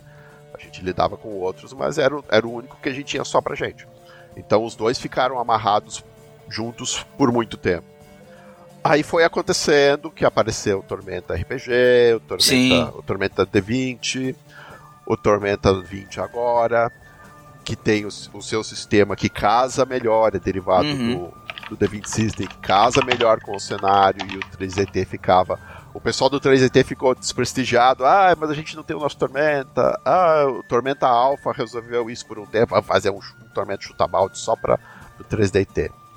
Mas acabava que os dois não andavam juntos, a gente não conseguia dar suporte para os dois igualmente, nem tudo que saía pro Tormenta 20, RPG, 3DT acabava saindo pro 3DT. É porque então... cria uma corrida armamentista bizarra, Sim. porque você tem, você tem que fazer regras que encaixem num sistema e o, o, o Tormenta RPG passou a ser nosso sistema principal, e aí o tom é muito diferente. Então isso foi, isso foi uma coisa que eu, que eu sempre defendi bastante, assim, porque porque você você você deixa de lado todas as qualidades do 3DT, que é justamente poder chutar o balde. E aí, por mais que a gente fale, não, mas Tormenta Alpha é uma versão alternativa, e aqui você pode bater nos deuses, e aqui você pode bater no, na Tormenta, as pessoas não conseguem desvincular um do outro. Não, não. E isso ficou insustentável, porque você tem o mesmo cenário com dois sistemas diferentes e são, e são sistemas que não conversam, são sistemas que. Com propostas, a né? proposta, né? A proposta de cada um é completamente diferente. É, é engraçado disso o lance da proposta do sistema ser diferente, porque eles meio que foram em dois caminhos de, de game design que são distintos e permanecem. É, tem duas escolas que ainda existem hoje, né? Tipo, é, é, essa questão de ser jogos baseados em D20 com foco em velocidade. E cada vez mais foco em perícia, né? Uma coisa que o T20 uhum. é, apresentou na, assim que chegou o, o T20. E, e, cada vez mais a gente vê no universo de quem produz jogos em, em, em, inglês. Fazendo jogos que são focados em perícia, todos baseados em perícia. Tipo, o, a, própria, a, a, própria versão oficial do DD, do, né? Ele tava caminhando no sentido de deixar tudo usando o mesmo tipo de teste, igual o T20, que eles iam chamar com o nome horrível de D20 Test e graças é, a Deus que eles mudaram de ideia. É, eu achei horrível o nome. Mas, é, de qualquer forma, tipo, esse é um caminho que estava acontecendo, né? E o 3DT, ele vem num outro, num outro lado, que é até uma coisa mais vanguardista, e talvez é um monte de gente falando, tipo, de narrativismo aqui no Brasil. E falando, ah, nossa, sistemas narrativistas são muito legais, tem mecânica para isso, tal, não sei o quê. E pouquíssimas vezes você lembra que isso acontece no 3DT, acho que desde o Manual Vermelho que você pode gastar ponto de experiência para influenciar Sim. diretamente a narrativa, para comprar sucesso, para editar a cena. Isso é uma coisa que o TGT faz há muito, muito tempo e tá indo nesse caminho no, no Victory também, né? Agora mais, porque tipo, tem uma pool específica para isso. Tem só para isso, é. Sim. Dentro, dentro do jogo, em vez de você ter que, tipo, dividir a sua experiência nesse, nesse lado. Então, tipo, são duas coisas que o 3DT sempre fez de, de game design que são coisas, tipo, hoje em dia vistos com uma visão muito positiva pela comunidade, tanto de jogadores quanto de designers, que é ser um sistema baseado em efeitos. e ter essas mecânicas de divisão de, de controle narrativo regido pelo sistema que é, raramente a gente reconhece o, o pioneirismo do 3DT nisso, sabe?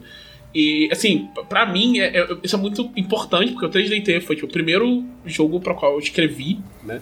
Quando tinha essa história, todo mundo aqui já conhece. Quando você tinha quantos anos mesmo? Quando eu tinha 14 anos. eu fiz um, uma adaptação de Dragon Ball pra 3DT e o Caçaro viu e quis colocar na, na Dragão. A, a gente podia ser preso.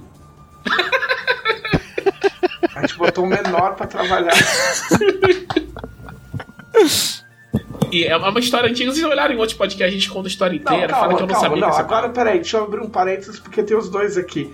É, essa adaptação, a gente. Lembra que a gente falava, Cap, que a única dragão que tinha esgotado era a que tinha Dragon Ball na capa? Sim. Era essa edição? Era essa, acho que foi a edição 40. Acho que era 59. 40 59? 59. Ah, tá. Porque existia, a gente falava isso na editora, tipo, só tinha uma dragão que tinha esgotado a tiragem. Caralho.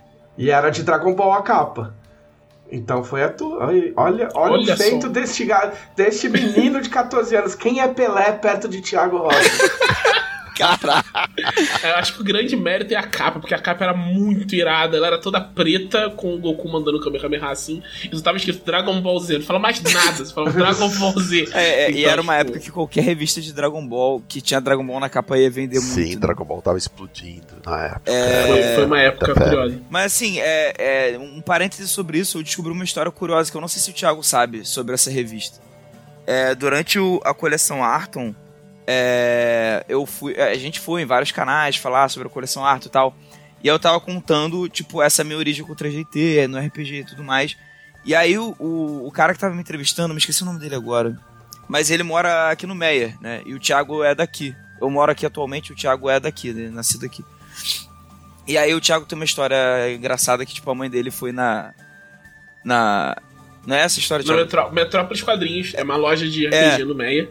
Minha mãe, assim que, que eu saí, mostrou: olha só, saiu minha revista que eu escrevi. Eu não tinha. Pra você ter noção, que eu não tinha noção do que estava acontecendo, eu só falei pra minha mãe quando saiu a revista.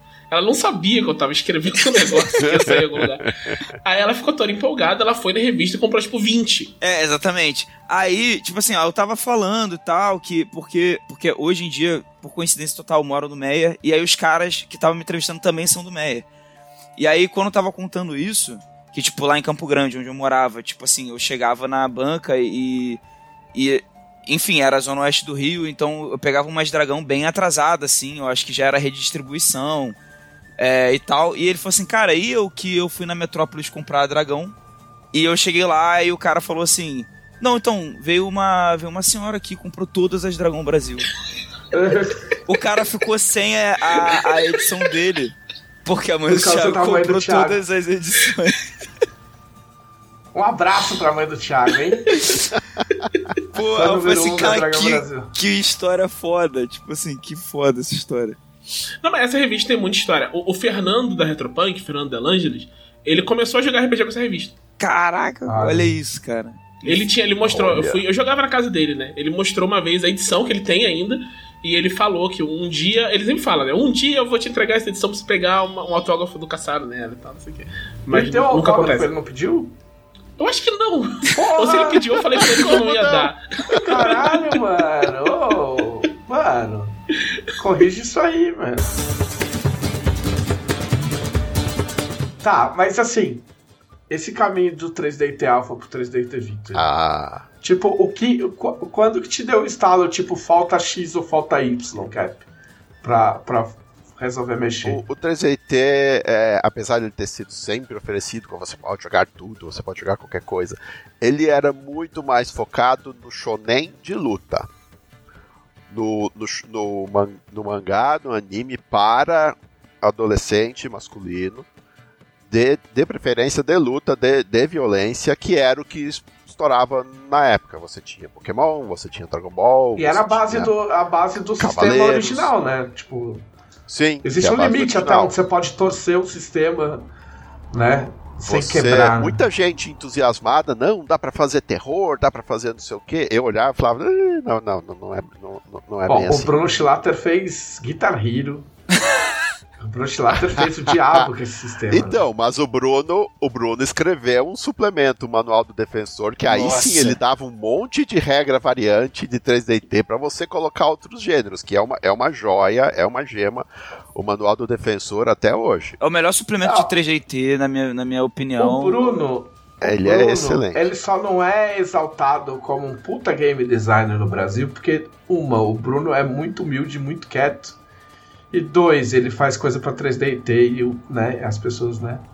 Olham de Não, cima ele é, ele baixo. é excelente e tem muita coisa dele no agora no Victory, porque a ideia do Victory é justamente fugir um pouco.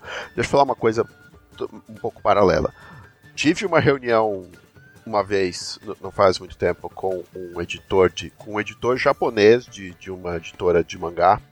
Ele era da, da terceira ou quarta maior editora do, do Japão. E nós estávamos tentando definir o que era o, o, o mangá, os gêneros de mangá, e ele falou pra gente: mangá shonen, ele só é mangá shonen se ele tem três elementos: protagonista masculino, violência. Ele não falou ação, ele não falou aventura, ele falou exatamente violência. E personagens femininas e reais. Aquelas personagens super sexy, então. Se você não tem os três no, no mangá, ele não é um mangá shonen. LED não é shonen. Não, mas LED é seinen, né? Sei lá, LED é Não, LED. LED, LED é seinen. Tanto que é difícil, você não. De verdade, pro- procurem, você não vai encontrar mangá shonen sem essas três coisas. O próprio, o próprio One Piece, você tem toda aquela polêmica de que os, o- o- os personagens masculinos têm tipos físicos super variados, tem personagem de tudo que é aparência, tudo que é jeito, grande, pequeno, largo, alto. E as mulheres são todas iguais. As mulheres sempre têm o corpão, peitão, é, é- é sempre do mesmo jeito. Porque é um shonen. Então, e o 3DT sempre foi nessa direção, na arte, no estilo, em, em- em tudo. O Victory rompe isso, porque agora a regra é que você pode usar o- o- a regra básica de combate para qualquer conflito, incluindo diálogo. Você pode faz- fazer cenas de diálogo que você usa a mesma regra de combate, os mesmos dados, você joga o dado. Você pode fazer uma batalha de tribunal, objection, e, e com, com a regra de combate padrão. Batalha de culinária. Você pode fazer a batalha de culinária, você pode fazer a, a, a batalha de bandas, você pode fazer qualquer forma de conflito, qualquer forma de, de vencer um obstáculo com a mesma regra. Ele, então ele ficou mais fácil ainda, mais intuitivo ainda do que o, o 3DT original. E tudo se encaixa, tudo No fim, funciona. no fim, tudo é teste, né? No fim, tudo é teste. Mas não é, não é uma simplificação. Às vezes você pega um outro sistema, ah, então vamos fazer um teste de perícia para resolver isso. Outros jogos fazem isso. Ah, vou fazer um, um teste perícia e você des- descobre se ganhou. Não, o 3DT usa a regra padrão de combate para resolver tudo. Você, te, você quer bater num cara e deixar ele deitado no chão, você usa a- a- essa regra. Você quer di- discutir um argumento, convencer seu pai a deixar você ir no show da banda, você usa a mesma regra, a mesma rolagem. E os mesmos atributos, porque o 3IT, isso é uma coisa que mudou bastante, ele tinha sempre cinco atributos, força, resistência, armador, poder de fogo, ah, habilidade. Agora são três, vai ficar no tema do 3, 3IT também. Poder, habilidade e resistência todos os três são ao mesmo tempo físico, mental e social. Então, o seu poder, ele é tanto a sua É força para quebrar uma porta, quanto o seu argumento Sim. para derrotar o cara no, no, no, num debate. São abordagens, né? São. Os Sim. atributos se tornaram abordagens. Assim. Vai depender da cena, vai depender do mestre, vai depender do que você diz que está tentando fazer, o que o atributo significa. Você tem regras para subir um e descer outro e tal. Ah, não, mas eu quero ser forte, forte fisicamente de verdade. Você pode comprar uma vantagem que diz que você é, é forte, não necessariamente bom De palavras. de palavras. Dá para fazer isso. E, e uma desvantagem também que diminui Tipo, você, você daquele lado. compra Então, bônus específicos permanentes, é isso? Sim, Isso. você pode, se você quer o- o personagem com aquela, com a- daquele jeito, não, mas eu quero um grandão burro, um grandão burro e tímido que não sabe, que, que não vai ter poder usar o poder dele pra argumentar. Você pode, Você compra vantagens e desvantagens que criam esse desequilíbrio. Mas o básico é você tudo, cada atributo ele é mental, físico, mental, social. Então ele se adapta a qualquer situação e qualquer gênero, qualquer mangá, qualquer coisa que você. qualquer game, qualquer coisa que você viu. Então é, então é, é um RPG aberto ao cara escolher ser ruim em algumas coisas para montar um roleplay, sim, por exemplo. Sim. Que é um negócio que eu acho foda pra caralho, porque eu sou 200% contra a, a otimização cega. Do tipo, a única maneira de se jogar é você otimizar até o talo. Tá ligado? Eu acho foda um sistema que te abre a possibilidade de pegar. A gente fazia muito isso em, em ADD, às vezes. Eu não sei se o Caçaro lembra. Às vezes eu pegava. Em ADD tinha kit.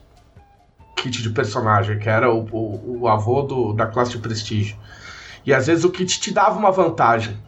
E às vezes a vantagem não encaixava no grupo. Mas eu queria o kit. E aí, às vezes, eu falava pro mestre assim, mestre, eu só quero esse kit, eu quero a desvantagem do kit, mas eu não quero a vantagem. Pode, pode deixar sem a vantagem. Eu só quero que meu personagem seja, sei lá, tipo, é, fale uma bobagem e, e tropece de vez em quando, tá ligado? Tipo, porque encaixa na minha história. E você incorporar isso é legal. E é uma coisa que é fácil na mecânica do 3GT fazer isso, porque o, o básico, tipo, você não precisa fazer esforço para ter efetividade, né? Você gastar os seus pontos nos atributos, que é o, o, o principal, já é efetivo. Né? Então não, não tem uma armadilha pro jogador iniciante, sabe? O iniciante vai chegar, botar aquilo, pega uma coisa em outra que ele quer e ele vai conseguir jogar de forma efetiva, independente disso, sabe?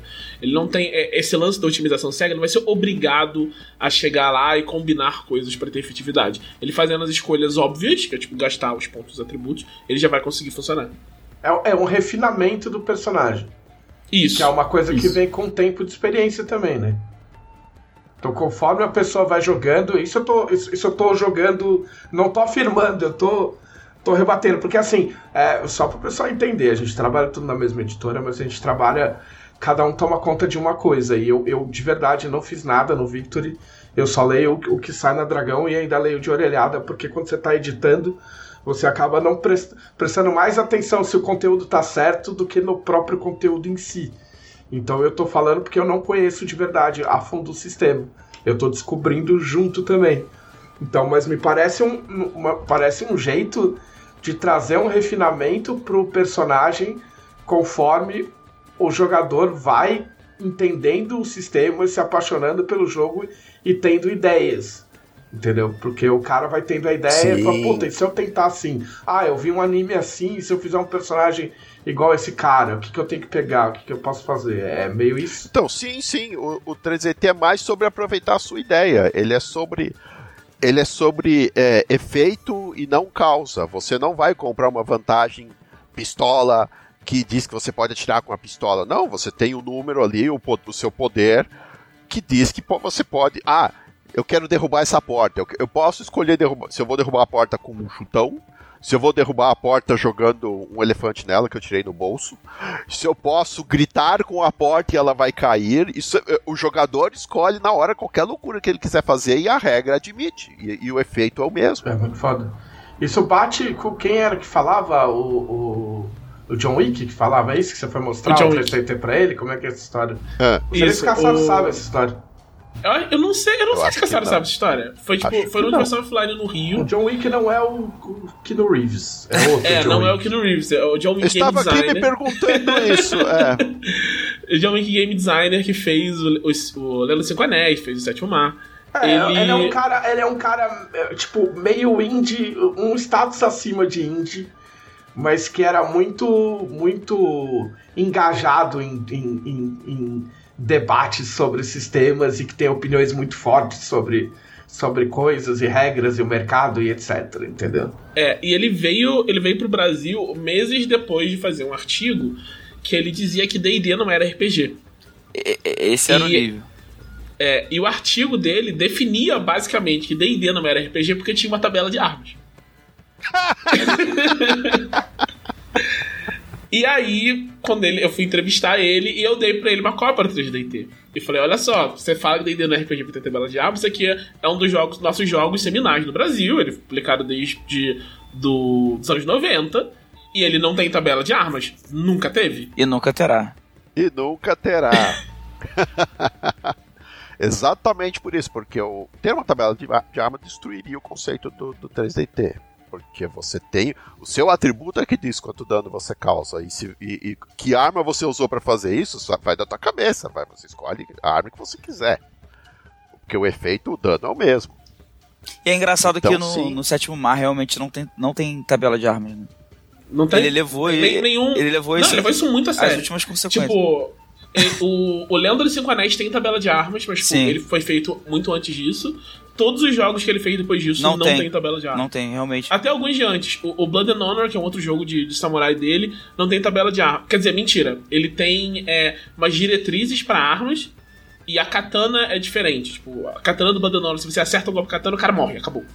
As outras armas dão dano, mas a katana mata, sabe? E uma coisa que eu gosto também e que também mudou bastante no novo, no 3DT, no Victory, é o tom, porque também quis ir atrás de alguma coisa diferente do Tormenta. Porque o Tormenta, o Tormenta 20, vocês estão acompanhando os streams, vocês sabem como é, mesmo quem não joga, o Tormenta 20 é perigoso. O seu personagem pode morrer. Nas streams, personagens morrem às vezes. Se você não tiver cuidado, se você jogar de uma forma burra, se você jogar de uma forma im- imprudente, seu personagem vai morrer. Tormenta 20, ele é até bom por esse risco, ele é tenso, você, ele tem essa, essa pegada. O 3DT vai numa outra direção, ele é irresponsável, é pra você ser irresponsável mesmo, pra você se divertir. É pra você se divertir sem medo. Então, a nova regra padrão é que você muito dificilmente você vai morrer, porque Gostei, hein? você se você chega a zero, seu personagem cai. Ele fica ali estrebuchando em estado curilim, ele fica ali só, só fraco, destruído. Ele pode até olhar, falar, fazer, reclamar da vida, dizer cuidado, ele, ele, é- ele é muito forte, mas ele não morreu. Tudo bem, se, se, se alguém quiser te matar mesmo, ele vai lá e continua te socando até você morrer, mas você tem direito a vários testes para isso não acontecer. Então você chega naquela cena clássica, porque esse desgraçado não morre! Sim. Então, vai ser, é muito difícil você morrer no, no 3DT, o seu personagem morrer. Pra simular os mangás também. Você não vê personagem, dependendo do- também depende do, do mangá. É, Attack on Titan, todo mundo morre o tempo inteiro. Mas normalmente não se morre nos mangás. Personagens importantes não É, os morrem. nos protagonistas, mangás. né? Quan- quan- quantas mortes teve em One Piece? Pois é. One Piece você conta nos dedos quantos personagens morreram. Na época, pelo menos na época que eu, que eu sabia um pouco de One Piece, um personagem tinha morrido em sei lá quantos anos de, de mangá. Porque servia a Então- história, né? Porque o Oda tem muito isso, né? Tipo, se realmente serve a história que o cara morra, tá ligado? Tipo, aí o cara morre. Se não vai fazer diferença, tipo, não, tipo se é pra ser gratuito. Não existe uma regra, tipo, ah, o cara caiu do penhasco, ele morre, tá ligado? Tipo, ele cai do penhasco e morre se isso for tornar a história mais dramática e mais legal. Se isso não for, ele não morre. Porque Sim, no mas no caso, eu imagino que no 3DT ah, o conflito seja mais, tipo, alcançar ou não o seu objetivo. Não se você vai morrer tentando alcançar o seu objetivo de um jeito idiota. Você, tá você, você não vai que eu seja apanhar, contra o que você a gente vai, faz em Tormenta, pelo amor de Deus. Mas é você vai pegada. cair, você vai ser derrotado. Isso também é parte do gênero. Você vê nos tokusatsu os personagens caindo e se levantando e voltando mais fortes, caindo e se levantando, caindo, mo- morrendo às vezes, mas ressuscitando no episódio seguinte. E em 3DT você ser imortal custa um ponto. Sim. Olha lá. É, é só, é só- é- é- é- você paga um pontinho, ninguém, nada, ninguém te mata nunca. Porque, porque funciona, porque faz sentido na história. Você pode ser derrotado, você pode eh, eh, ficar estrebuchando ali um tempo, o vilão vai rir de você, vai da tua cara e vai embora. Mas o jogo não acabou. Você levanta e a história continua. E o vilão também, O né? tom, o tom é Tem- completamente diferente. Você, em 3DT é pra você se divertir, é pra você fazer coisas que você não ousaria fazer em outros jogos. Você pode ser, ser ousado, você pode tentar coisas malucas. Vou dar um altíssimo spoiler aqui. Eita! O, Eita. o Era das Arcas, que é a, a light novel que mostra o mundo de campanha Isso, aí do que eu queria 3DT. chegar. Mas fala aí que depois eu quero chegar nisso aí. Era das Arcas é uma história em dois volumes, já já tá publicada faz um, um tempinho. Eu vou- já vou adiantar pra vocês, em Era das Arcas nenhum personagem morre. Nenhum. tem situações de perigo, tem um monte de coisa, um monte de, de luta acontece, nenhum personagem morre. Esse, essa é a medida de 3DT, a medida de como as coisas acontecem ali. Você não vai ter gente caindo feito mosca em todo lugar. Não é um inimigo do mundo. Sim. Não, não, não é inimigo do mundo. Não, é, não, mas, não é, é, que, mas é que. Ba, não é uma história do Leonel, não é. É, é que banali, banalizou-se o lance da morte. Tipo, às vezes, às vezes as pessoas vão por esse lado de, do choque em, em estilos e em, em, tipos de história em que isso não era necessário, entendeu? Tipo, se você pega um tipo de história de Tormenta, isso faz parte. Tipo, faz parte do conceito do, da coisa. Você enfiar isso em 3DT numa, numa light novel de 3DT só porque sim, tipo, não faz o menor sentido. É, e aí o que eu queria saber é isso, tipo, é, qual é o cenário? A gente sabe, a gente tem um monte de preview na Dragão. Você que, você que acompanha Dragão Brasil, você obviamente já sabe um monte de coisa que a gente está falando aqui, mas porque você é um privilegiado. Mas a gente está recapitulando e mostrando também para quem, para quem não lembra, né? E para quem não acompanhou tudo a fundo. Tipo, a gente não tem mais. A gente, entre aspas, não tem mais Tormenta, né? Porque tem, mas não, não tem mais tem. É, mas qual, qual o cenário? Porque é um cenário. É um cenário novo. É, é, é um cenário que, ao, ao, meu ver, pelo menos, do que eu vi, eu, eu não li as, as light novels ainda, mas do que eu vi por cima, ele pega. Ele tem um, um, um, um teor um pouco parecido, um pouco parecido, do que a gente fez com a Dragão 50, mas de um jeito mais mais estratégico de resgatar coisas legais que a gente já fez e dar roupagens e aproveitar, mas fazer um negócio completamente novo. É um pouco isso? Sim, é, é totalmente isso, porque esse mundo novo, que, como eu já falei, não é, não é mais do mundo de Tormenta, o 3DT, ele tem seu cenário próprio, que é o, o Era das Arcas, que é fantasia urbana. É fantasia urbana moderna. É terra atual, é futuro próximo. Uh, só que com coisas malucas e sobrenaturais e do espaço, porque houve um evento, houve vários eventos, as convergências que trouxeram criaturas de mundos de fantasia para cá. E eles se ajustaram e vivem aqui, então você tem elfo na cafeteria, você tem anão andando de moto, você tem você tem goblin, goblin youtuber, você tem uh, Medusa Influencer, eles, você tem Minotauro malhando na academia, é, ficou... Assistindo Gurren Lagann. O mundo, é, o mundo é todo assim. Então, e esse outro mundo de onde as coisas vieram, ninguém sabe onde é, ninguém sabe. É, nós, nós aqui sabemos, é tormenta. É, é, é tormenta. Mas quem vem de lá vem sem memória de lá, então não tem caminho de volta. Não, tem, não dá para voltar para Arthur as pessoas nem sabem que Arton existe, nem sabem que, que, que há um lugar para voltar. Então elas caíram aqui. E esse mundo ele tem gêneros, ele tem núcleos, porque nós pegamos. Bom, precisamos abarcar, abarcar quase tudo que o pessoal quer jogar nesse, nesse universo. Então ele tem cinco núcleos. O primeiro é esse, é o Era das Arcas, que é sobre seres de fantasia vivendo aqui e sobre masmorras, porque as arcas é só um nome bonito, é um nome good vibes para uma masmorra. Elas são dimensões que agora você pode acessar entrando em portais, então você pode entrar com o seu grupo de aventureiros da era moderna numa masmorra de Arton. Vai ter Goblin, vai ter Kobold, vai ter esqueleto, vai ter armadilha, vai ter tudo parecido com uma masmorra medieval. Mas você vai poder entrar lá com a sua metralhadora, com o seu, com o seu outro RPG, que é o lança-foguete, com, com o seu com a sua o seu equipamento fazer streaming, porque você vai poder streamar o que acontece lá, personagens fazem isso. Você vai ter reality show acontecendo na masmorra, você vai ter tem se você tiver dinheiro, você pode fazer um safari numa masmorra, pagar uns aventureiros para te levar lá dentro. Existe toda uma indústria baseada em pegar coisas valiosas nas masmorras. Você tem empresa farmacêutica contratando aventureiro para entrar lá e catar um monstro que vai virar cobaia em algum laboratório para achar uma cura de doença. Existe é toda essa economia, toda essa sociedade baseada no surgimento da, das masmorras. Isso é o Era das Arcas. Aí você tem os outros núcleos que são Guerra, Guerra na Galáxia, que aí é a parte de ficção científica, tem nave espacial, tem tem alienígena, tem os metalianos, é caçar o verso. É pegar tudo que eu. Porra, To- pô, Todos os, caçaram. quadri- todos os quadrinhos que eu fiz antigamente, junta tudo num- numa Porra. salada de. Você tava guardando Caçar o. Verso. Nossa, eu tava agora, assim, ó. Eu juro, eu juro, eu tô há cinco minutos esperando assim, pra meu, a hora que ele acabar de explicar, eu vou perguntar. Caçaro, embora vários autores participem de 3DT, podemos chamar 3DT Victor de Caçar o Verso? E aí estragou tudo. Porque o homem é, é o que eu falei, mano. Estragou cara, tudo. Caçar é meu Obi-Wan Kenobi, mano. Eu não posso ser mais inteligente que o cara. Essa parte da Guerra no Espaço com certeza é um caçar o verso. Aí, mas as coisas acontecem lá fora, mas de novo, você pode continuar misturando. Você pode ter uma nave, uma nave estelar com, com elfo, com centauro, com minotauro, tudo, tudo, é, tudo é admissível.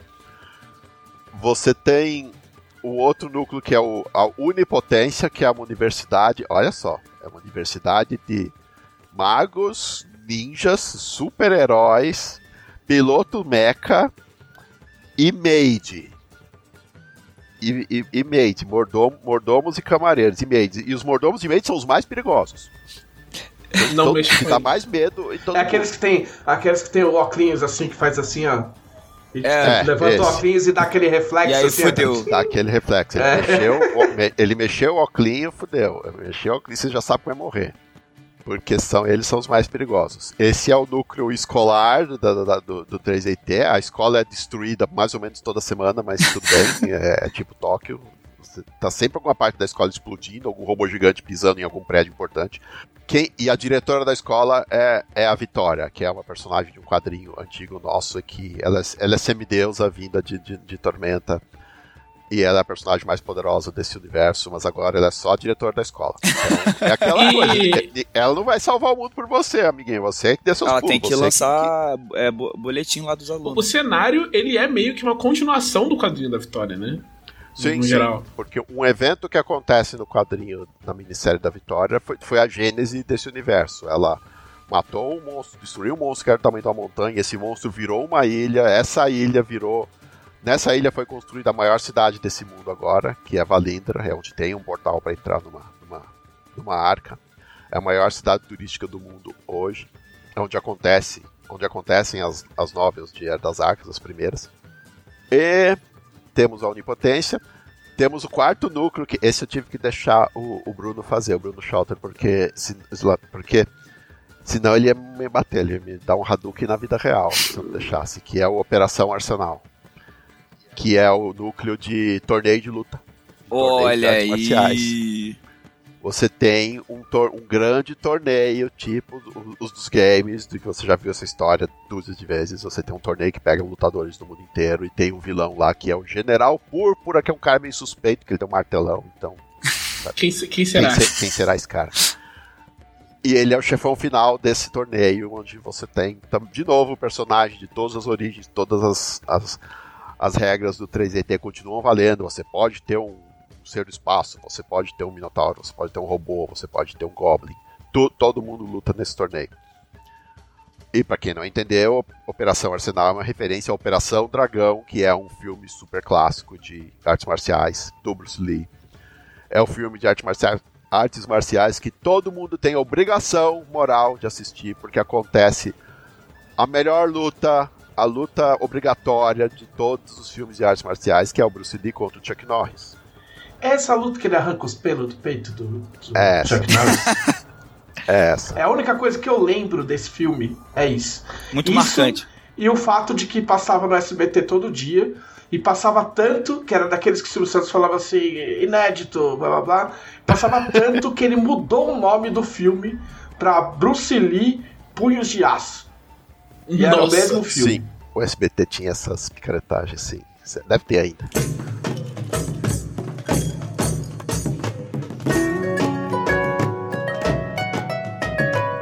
E o último núcleo, esse é pra quem tem saudade de Tormenta, porque o último gênero que a gente abarcou no cenário é o, o que já se tornou um gênero no, no Japão, é o MMO que você fica preso Sim. que é você jogar um MMO e ficar preso lá e ter que lutar pra sair. Então, isso começou com, com ponto hack uns anos atrás, mas explodiu agora com o Sword Art Online. Aí já virou gênero, porque apareceram muitos outros, Log Horizon, um, Overlord, tem, tem, tem muitos, se você for procurar. E só que esse jogo é Tormenta Alpha.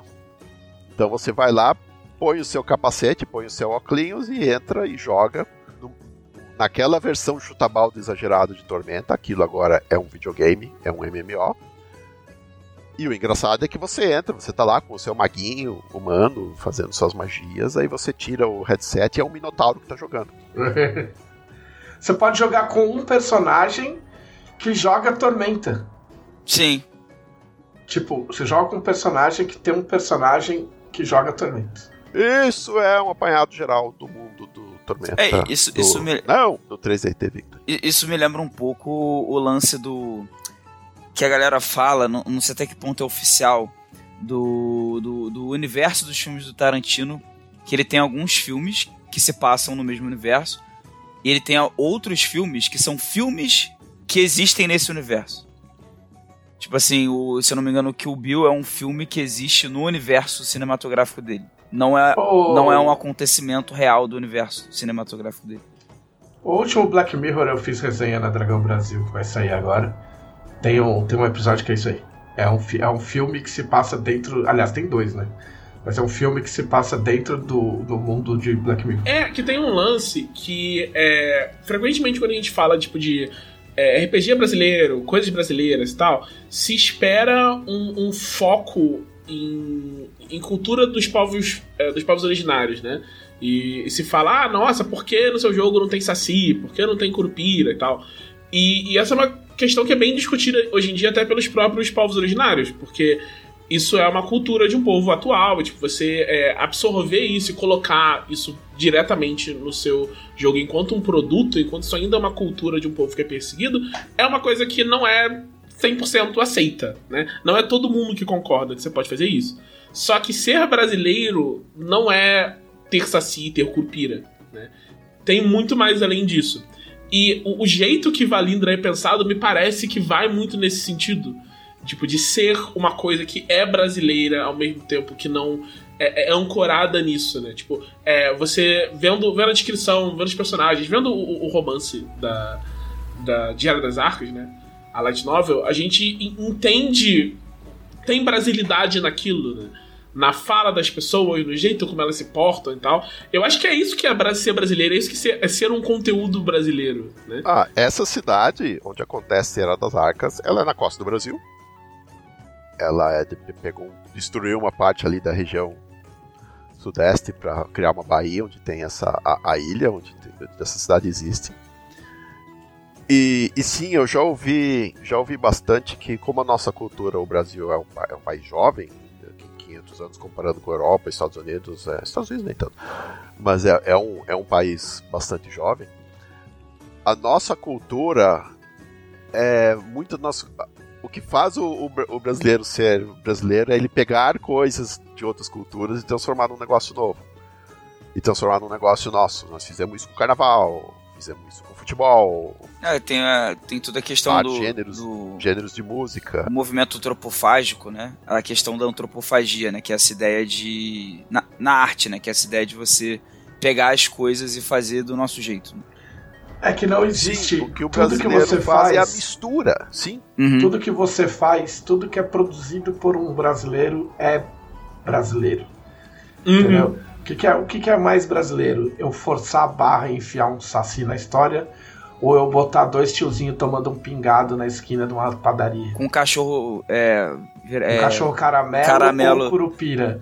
Tô, nem tô falando é forçar ele... a barra, não, não você fazendo uma história estruturada vocês, pra isso. Vocês vão, mas vocês vão ver coisas muito BR, muito Brasil dentro do 3IT tem uma ilustração até do, do, Rafael François que eu acho, eu acho que não entrou na campanha ainda, não, não sei se já entrou, que é uma medusa, uma medusa manual, ela, a medusa tem cabelo de cobra coral. Pô, que é isso aí. Tá, e tá linda. Esse, esses toques vocês vão encontrar muito. Tem, tem um, um, meme que fala quando alguém posta alguma coisa tipo claramente brasileira, mas tipo, não é icônico, principalmente no exterior alguém comenta em inglês. This represents Brazil more than soccer and something. É isso aí. É isso aí Que eu acho que é bem, é bem essa pegada. E eu vejo muito isso. O, o 3DT como um todo, né? O 3DT como sistema, ele tem muito a ver com o jeito como o brasileiro joga RPG. Porque é. e- e- não, não só o brasileiro, mas a geração que veio do 3DT, né? Era uma época que a gente tinha uma, uma pouca. Tinha pouca variedade de, de jogos aqui, então a gente precisava de um jogo que pudesse usar pra muitas coisas. Hoje em dia não tem tanta necessidade, né? A gente tem uma variedade muito grande de títulos, até, até dentro da Jambô a gente tem vários títulos que você pode usar para as coisas que você quer fazer. Mas o, o 3DT ele surgiu numa época que você não tinha muita escolha.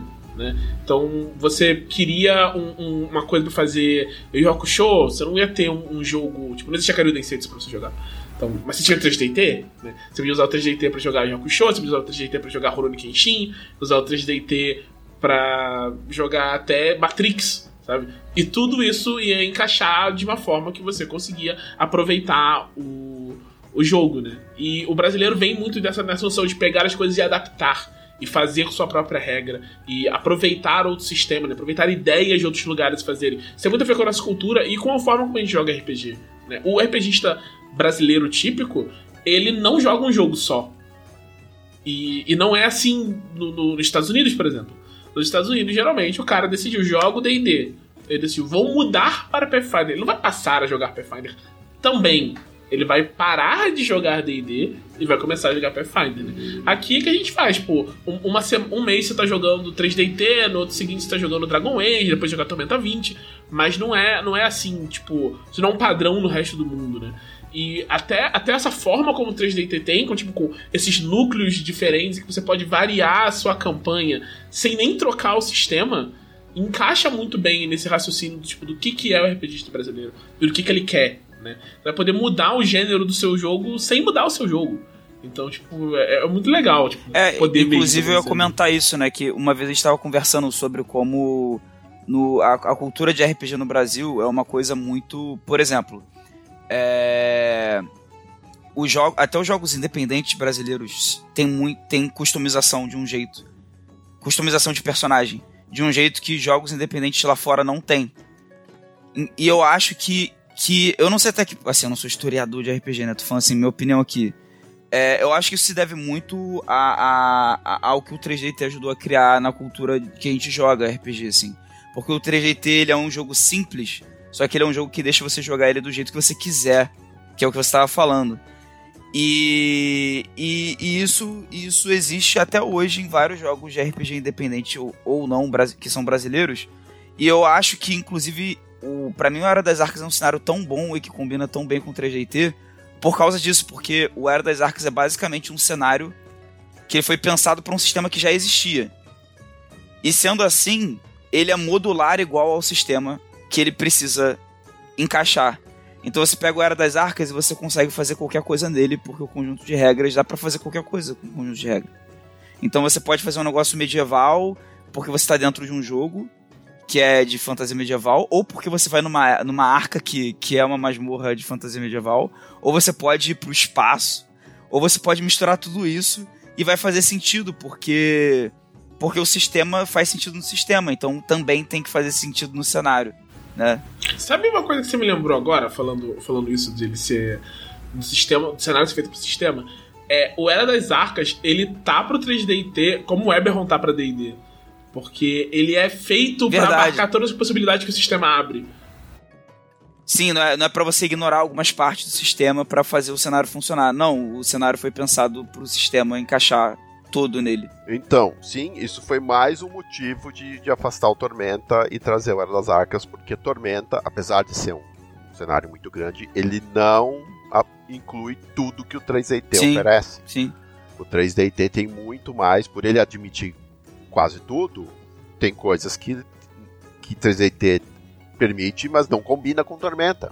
Você não pode chegar e fazer uma série de coisas em Tormenta que o 3DT permite. Então, e, é- e Era das Arcas agora permite. E, e- e eu acho que assim, é modular até no sentido de, por exemplo, pô, mas eu queria fazer uma coisa que não tem no, no capítulo de cenário da Era das Arcas, sei lá. Faz uma arca. É literalmente isso, né? Tipo, bola uma arca ou bola uma, uma parte, um lugar no cenário que tipo, não vai entrar em conflito com as outras coisas que existem. É, é, é uma questão de espaço de design, assim, de world building, nesse sentido também, de. É, você pega o cenário e você faz com ele o que você quiser, mesmo que não, não esteja explicitamente escrito em algum lugar, sabe? Que é, que é o que o 3DT já fazia enquanto sistema também. Então. É, fica uma lacuna, não no sentido negativo, no sentido de tipo. É, eu tava conversando com o Thiago assim, pô, eu queria fazer alguma coisa que é tipo Zelda é, com RPG. Né? E aí, e aí o Thiago falou pra mim assim, cara, isso pode ser uma arca. 3D. Eu falei, é verdade. E eu vou ver se eu faço uma mesa disso, então. Entendeu? É, e, e, eu acho que é isso, sabe? É, é, muito, é muito legal como é que o, o, o cenário é casa perfeitamente assim, com, com um sistema nesse sentido de pegar a essa coisa de você modular, modificar, fazer do seu jeito, né? E de forma fácil. Eu acho que isso é o mais importante, porque RPG que modula as coisas, tem vários por aí e tal, e normalmente eles são mais complexos, porque ele, eles têm que abarcar uma série de possibilidades. Né? Eu acho que o ponto forte do 3DT sempre foi que você consegue fazer as coisas do seu jeito, sem ter tanto trabalho. Tipo, sem. Você é muito mais intuitivo. Aliás, assim. a gente não falou qual é a mecânica básica do, do 3DT. É verdade. Tipo, são hum, três. Sim. É verdade, isso é detetives importante. E São três detetives. Três detetives e um tijolo. melhor, melhor, cara. A única coisa que presta que saiu de uma inteligência artificial foi esse, esse nome. Tem que ter uma light novel.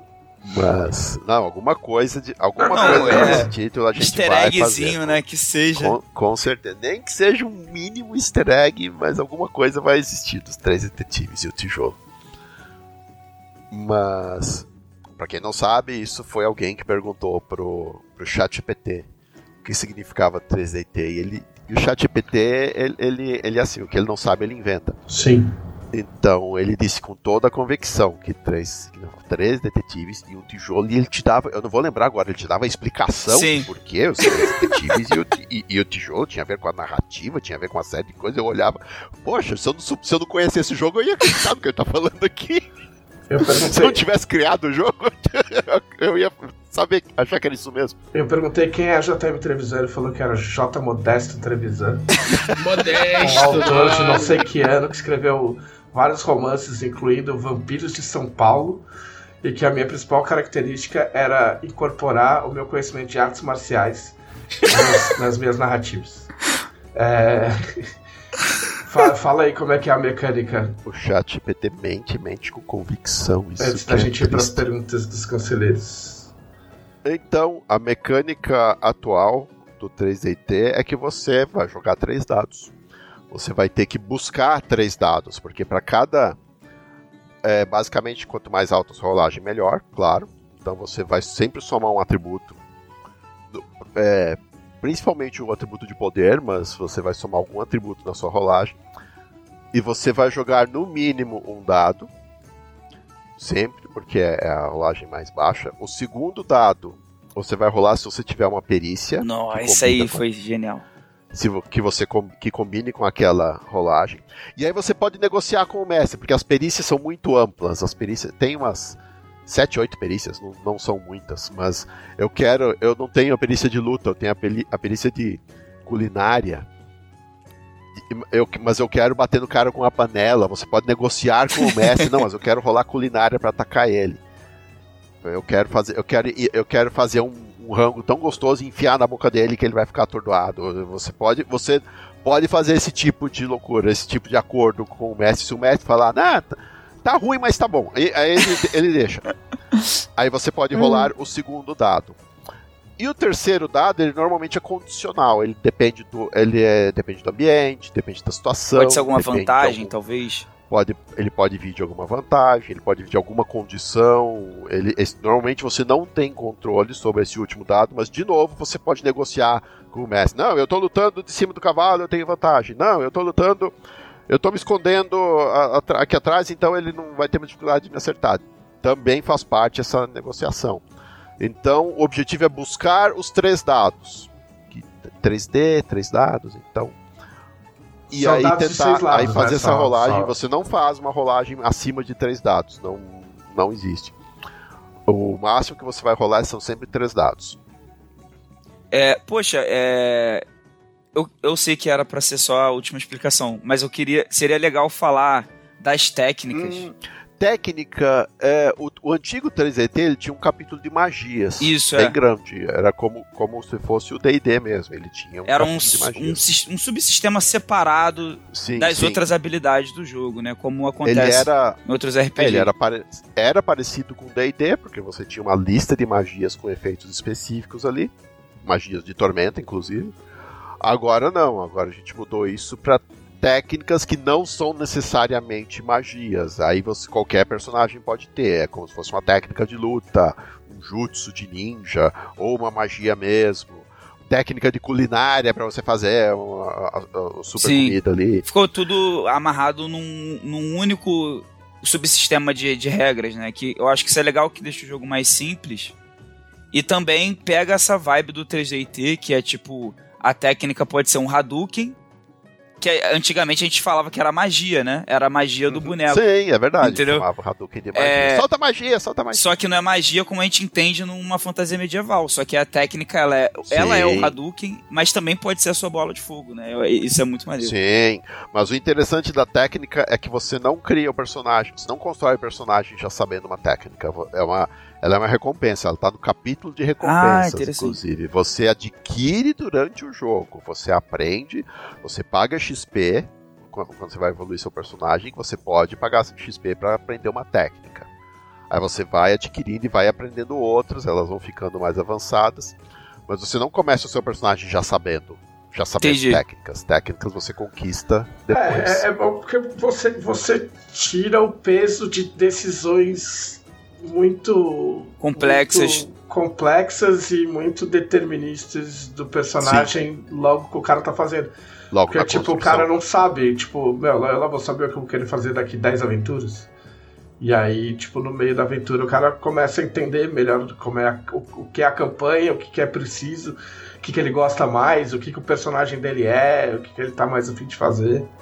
Faz, faz todo sentido.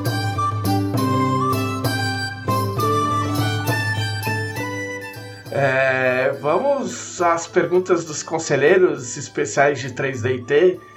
Não são tantas, mas são, mas são foram feitas com carinho. mas antes disso, quem são os conselheiros, Thiago? Os conselheiros são as melhores pessoas de todo o universo que apoiam a revista da Dragão Brasil no seu maior nível de apoio obtendo acesso a um grupo exclusivo no Facebook, onde podem acompanhar o desenvolvimento da revista e fazer perguntas para esse podcast. Exato. Perguntas como não é pergunta já a tradição já, eu falei que ia ter isso antes de acontecer. Então, é o Vitor Luck queria era mesmo mandar um forte abraço pro Caçaro, que além de ser um escritor e game designer brilhante, é um cara incrível, gente boa demais e um grande parceiro de arena. É, tá... Abraço, Vitor Luck, valeu mesmo. É, pergunta do Anderson Rosa: O quão simplificado teremos o novo 3D Victory? Pois Defensores de começou com, como algo simples para se transformar em um sistema complexo com o tempo.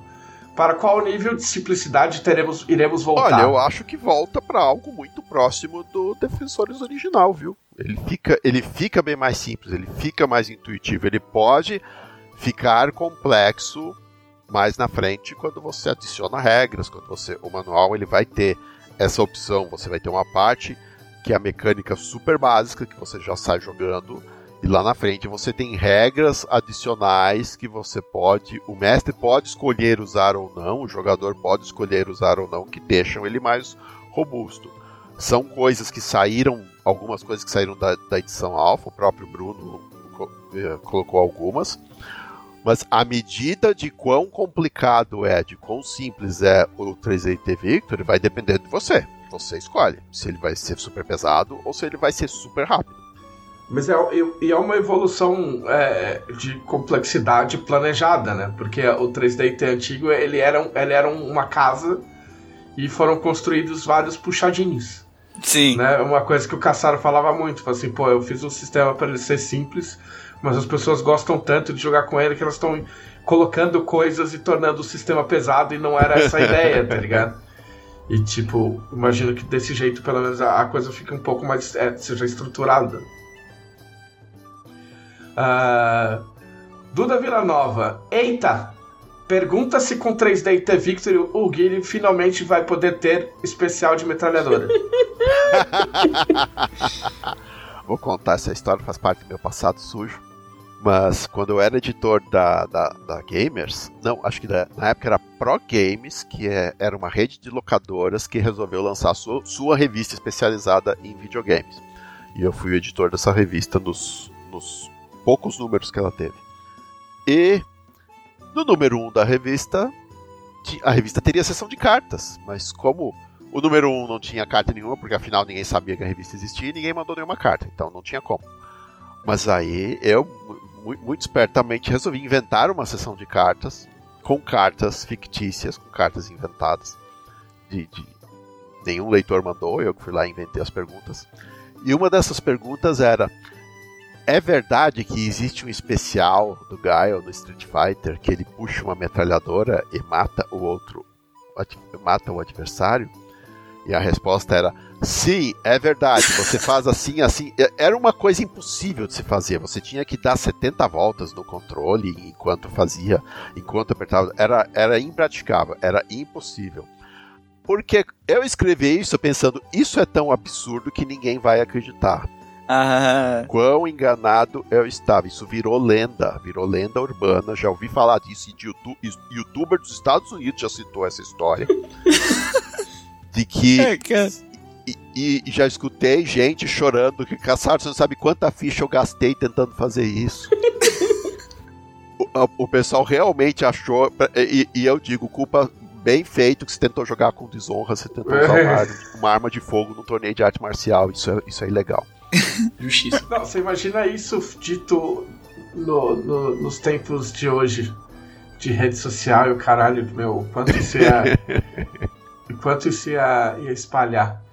Ah... Mas, que, mas sim, foi, mas foi um erro de cálculo. Eu não achei de verdade que alguém fosse acreditar nessa, nessa mas história. Mas no 3GT achei... vai poder puxar metralhadora. Não achei mesmo. No 3DT vai poder, no 3DT você vai poder atirar com, com no, o que você quiser. No torneio do, da Operação Arsenal não, mas de resto.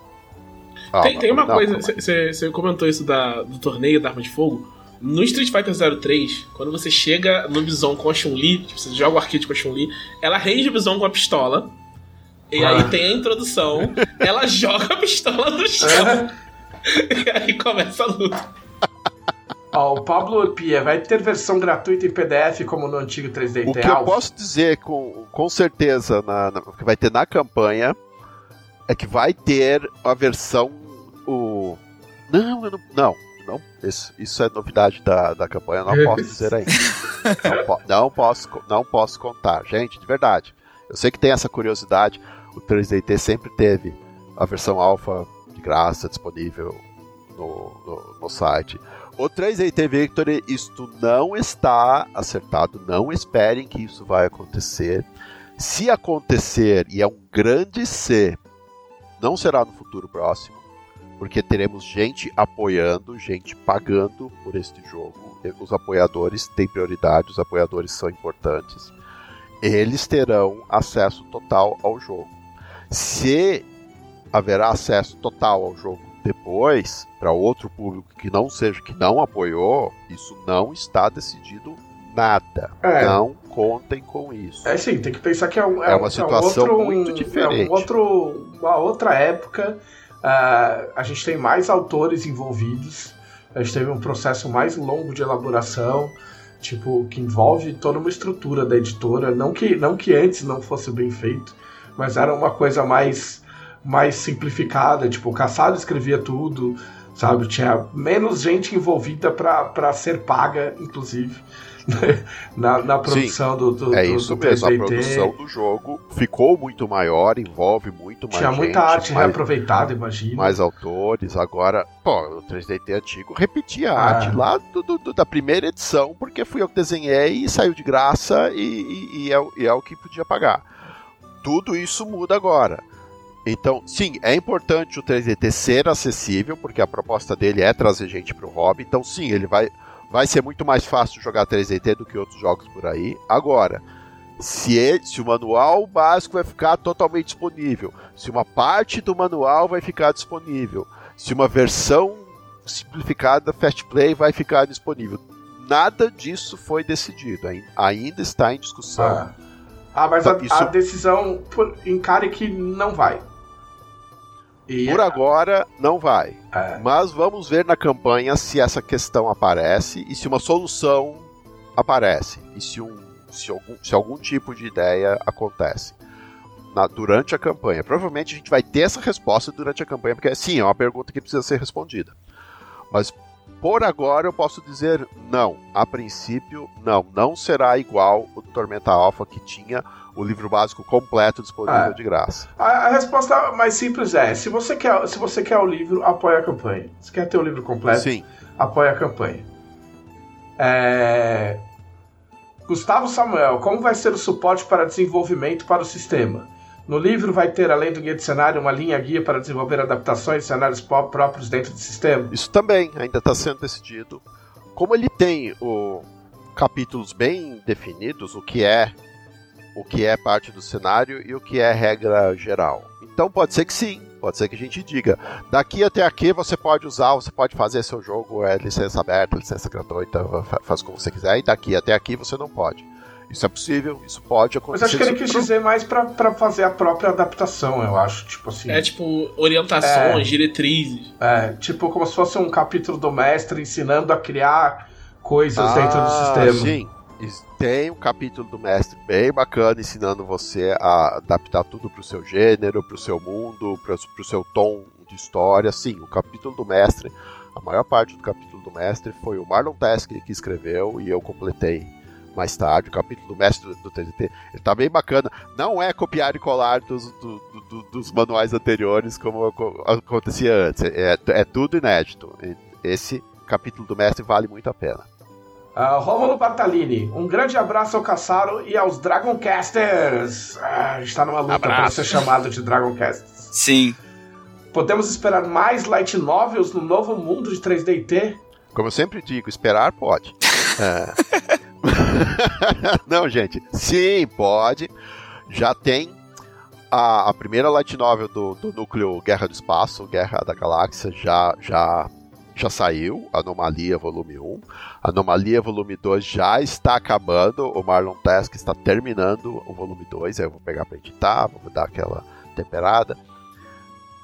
E sim, aí já fecha outra história completa.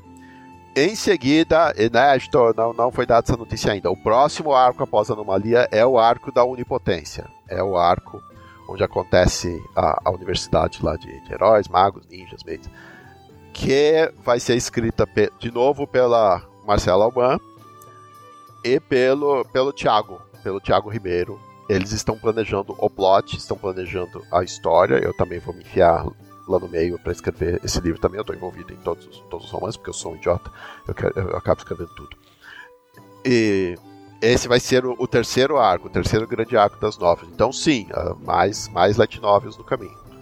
Muito bem. É...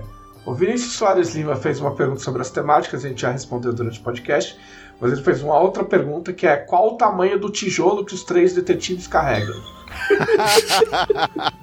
Esse tijolo. É. Olha, é um tijolo tamanho normal, é um tijolo. É um tijolo pequeno que você segura com uma mão e pode bater com ele na cabeça das pessoas. É um, é um tijolo convencional. Um dia a gente descobre que o tijolo é, é, é uma inteligência artificial, o tijolo é um alienígena, o tijolo é um robô gigante. Mas por enquanto é um tijolo normal. É legal que para arremessar o tijolo, não importa tanto as propriedades dele, né? Desde que você tenha poder alto, vai ser o dano que o seu poder puder causar. Eu tinha feito uma sinopse para três detetives no tijolo. É, mas na verdade, então quer dizer que na verdade um carrega o tijolo e os outros dois detetives só olham, mano. Ele só. Ele, é, ele só.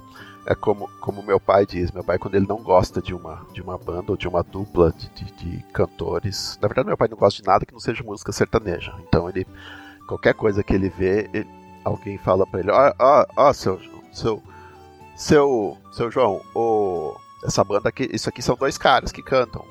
Aí ele fala, ah, que bom, né? Porque um canta e o outro pede desculpa. é...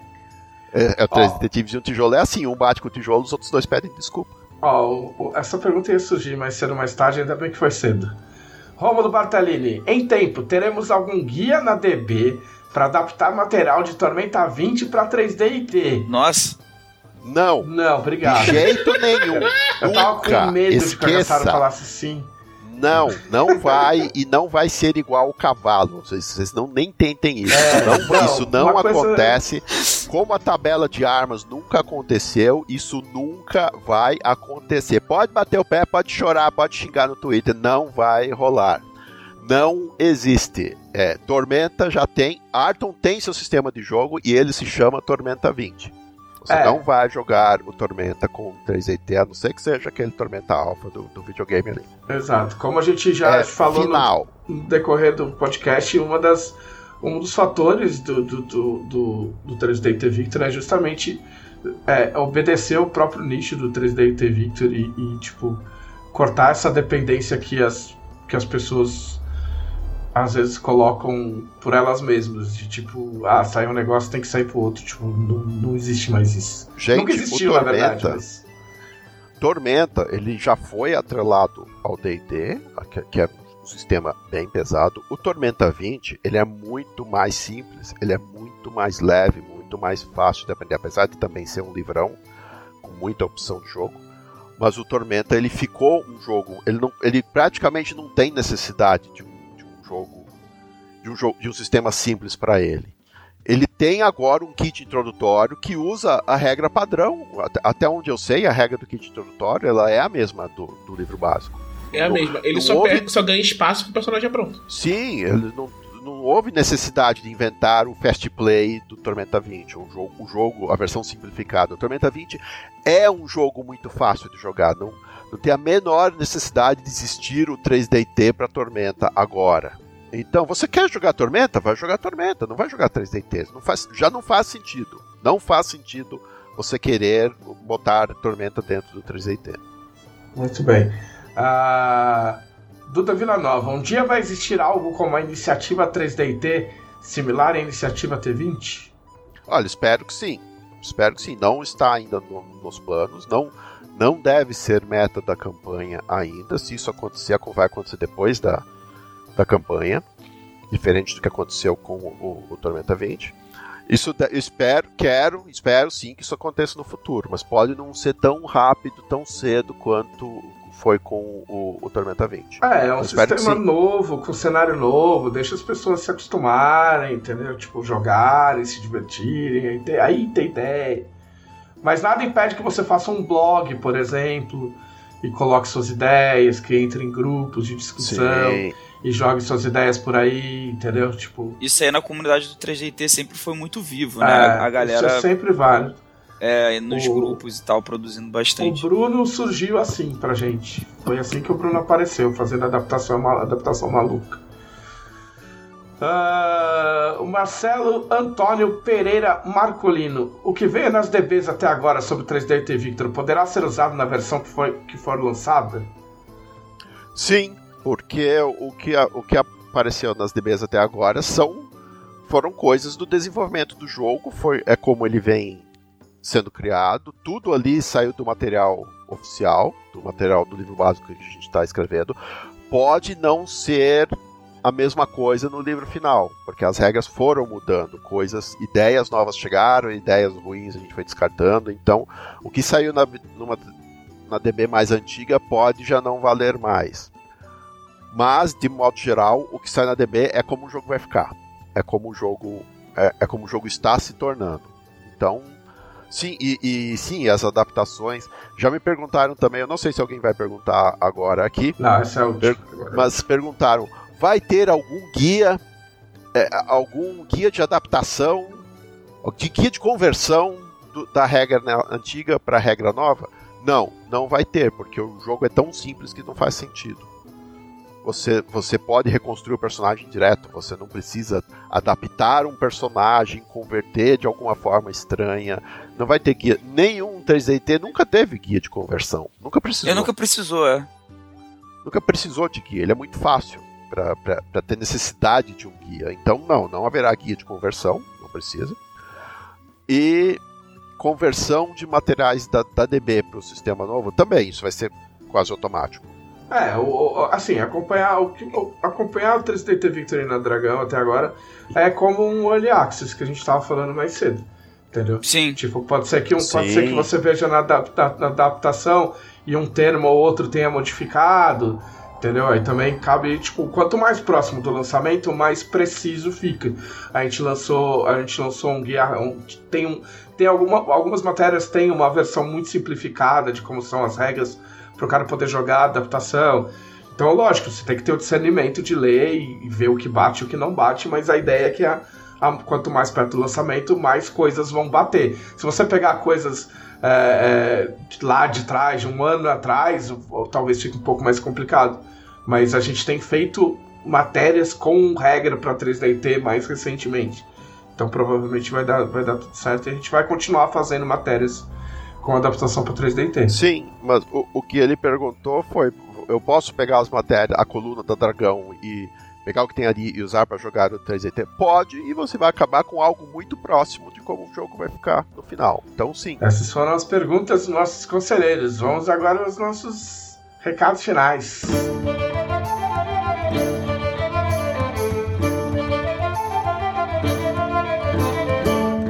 Recados finais, Thiago Rosa. É, gente, me sigam no Twitter, arroba RPG. Eu quero aproveitar e mandar um abraço pro Henrique Zimmerer, que eu encontrei lá na, na Anime Friends e que ouve o podcast. Ele escreve uns romances também, ele me deu um, um romance dele que eu não, não comecei a ler, ainda mais lerei. Então, um abração pro Henrique, um abração pra todo mundo que apoia a DB, apoia a Dragão Brasil. Que ouve o podcast e não teve coragem de falar com o Thiago, ficou com vergonha. Pode ser que tenha acontecido. Pode ser. Glauco. Gente, me sigam lá no Twitter, arroba Glauco Lessa, apoia Dragão, porque dentre várias outras coisas, eu acho que é tipo assim, por exemplo, tem a adaptação do do Nier Automata que foi para 3DT Victory, foi nesse esquema aí de ter as regras mais básicas e trazer a adaptação do jogo pro, pro sistema. É, além das coisas de Tormenta 20, Ordem Paranormal, adaptações é, de vários jogos, séries, etc. Em dragãobrasil.com.br por R$ reais e considere apoiar como conselheiros por 20 reais, que aí vocês podem mandar pergunta pra gente aqui também. Muito bem, caçado. Sim, apoiem a Dragão Brasil. Eu sempre dizia que a Dragão Brasil custava o preço de um pastel e isso não vale mais porque o pastel subiu. Então, a Dragão Brasil é mais barata que o pastel. O pastel aqui tá 10 reais, né? Aqui, aqui do lado tá acho uhum. caro. É caro, sim, hein? sim, tá bem caro. E sim, me sigam no, no Twitter também, Marcelo Underline Caçaro. E importante, ativem o sininho, apoiem a. Apo, apoiar ainda não, mas ativa a notificação no, no Catarse para receber notícias, para aumentar o número de, de, de, apoiadores na pré-campanha, porque isso é importante. Isso vai dizer: vocês não sabem as coisas que a gente está discutindo, as possibilidades que a gente está colocando para a campanha. Mas algumas só vão acontecer se tiver gente suficiente na pré-campanha. Então, por favor, ative mande para todo mundo que vai dar bom. Muito bem. É, me siga no Twitter, arroba JMTrevisan. Lá tenho o link para seguir na outra rede, quem já tem, quem já tem convite aí. Ah, apoia aí, como o Cassaro falou. É, é, cliquem lá para seguir a, o, projeto para receber a notificação quando, quando o financiamento for pro ar em catarse.me barra 3D e T, E é o E normal, a gente vai ter que falar isso um pouco até o pessoal acostumado, porque antes era o, o E comercial. Uh, apoia Dragão Brasil, para variar. E é isso, acho que tá bom, chega. Este foi o podcast da Dragão Brasil, a maior revista de RPG e cultura nerd do país. Até semana que vem. E... E...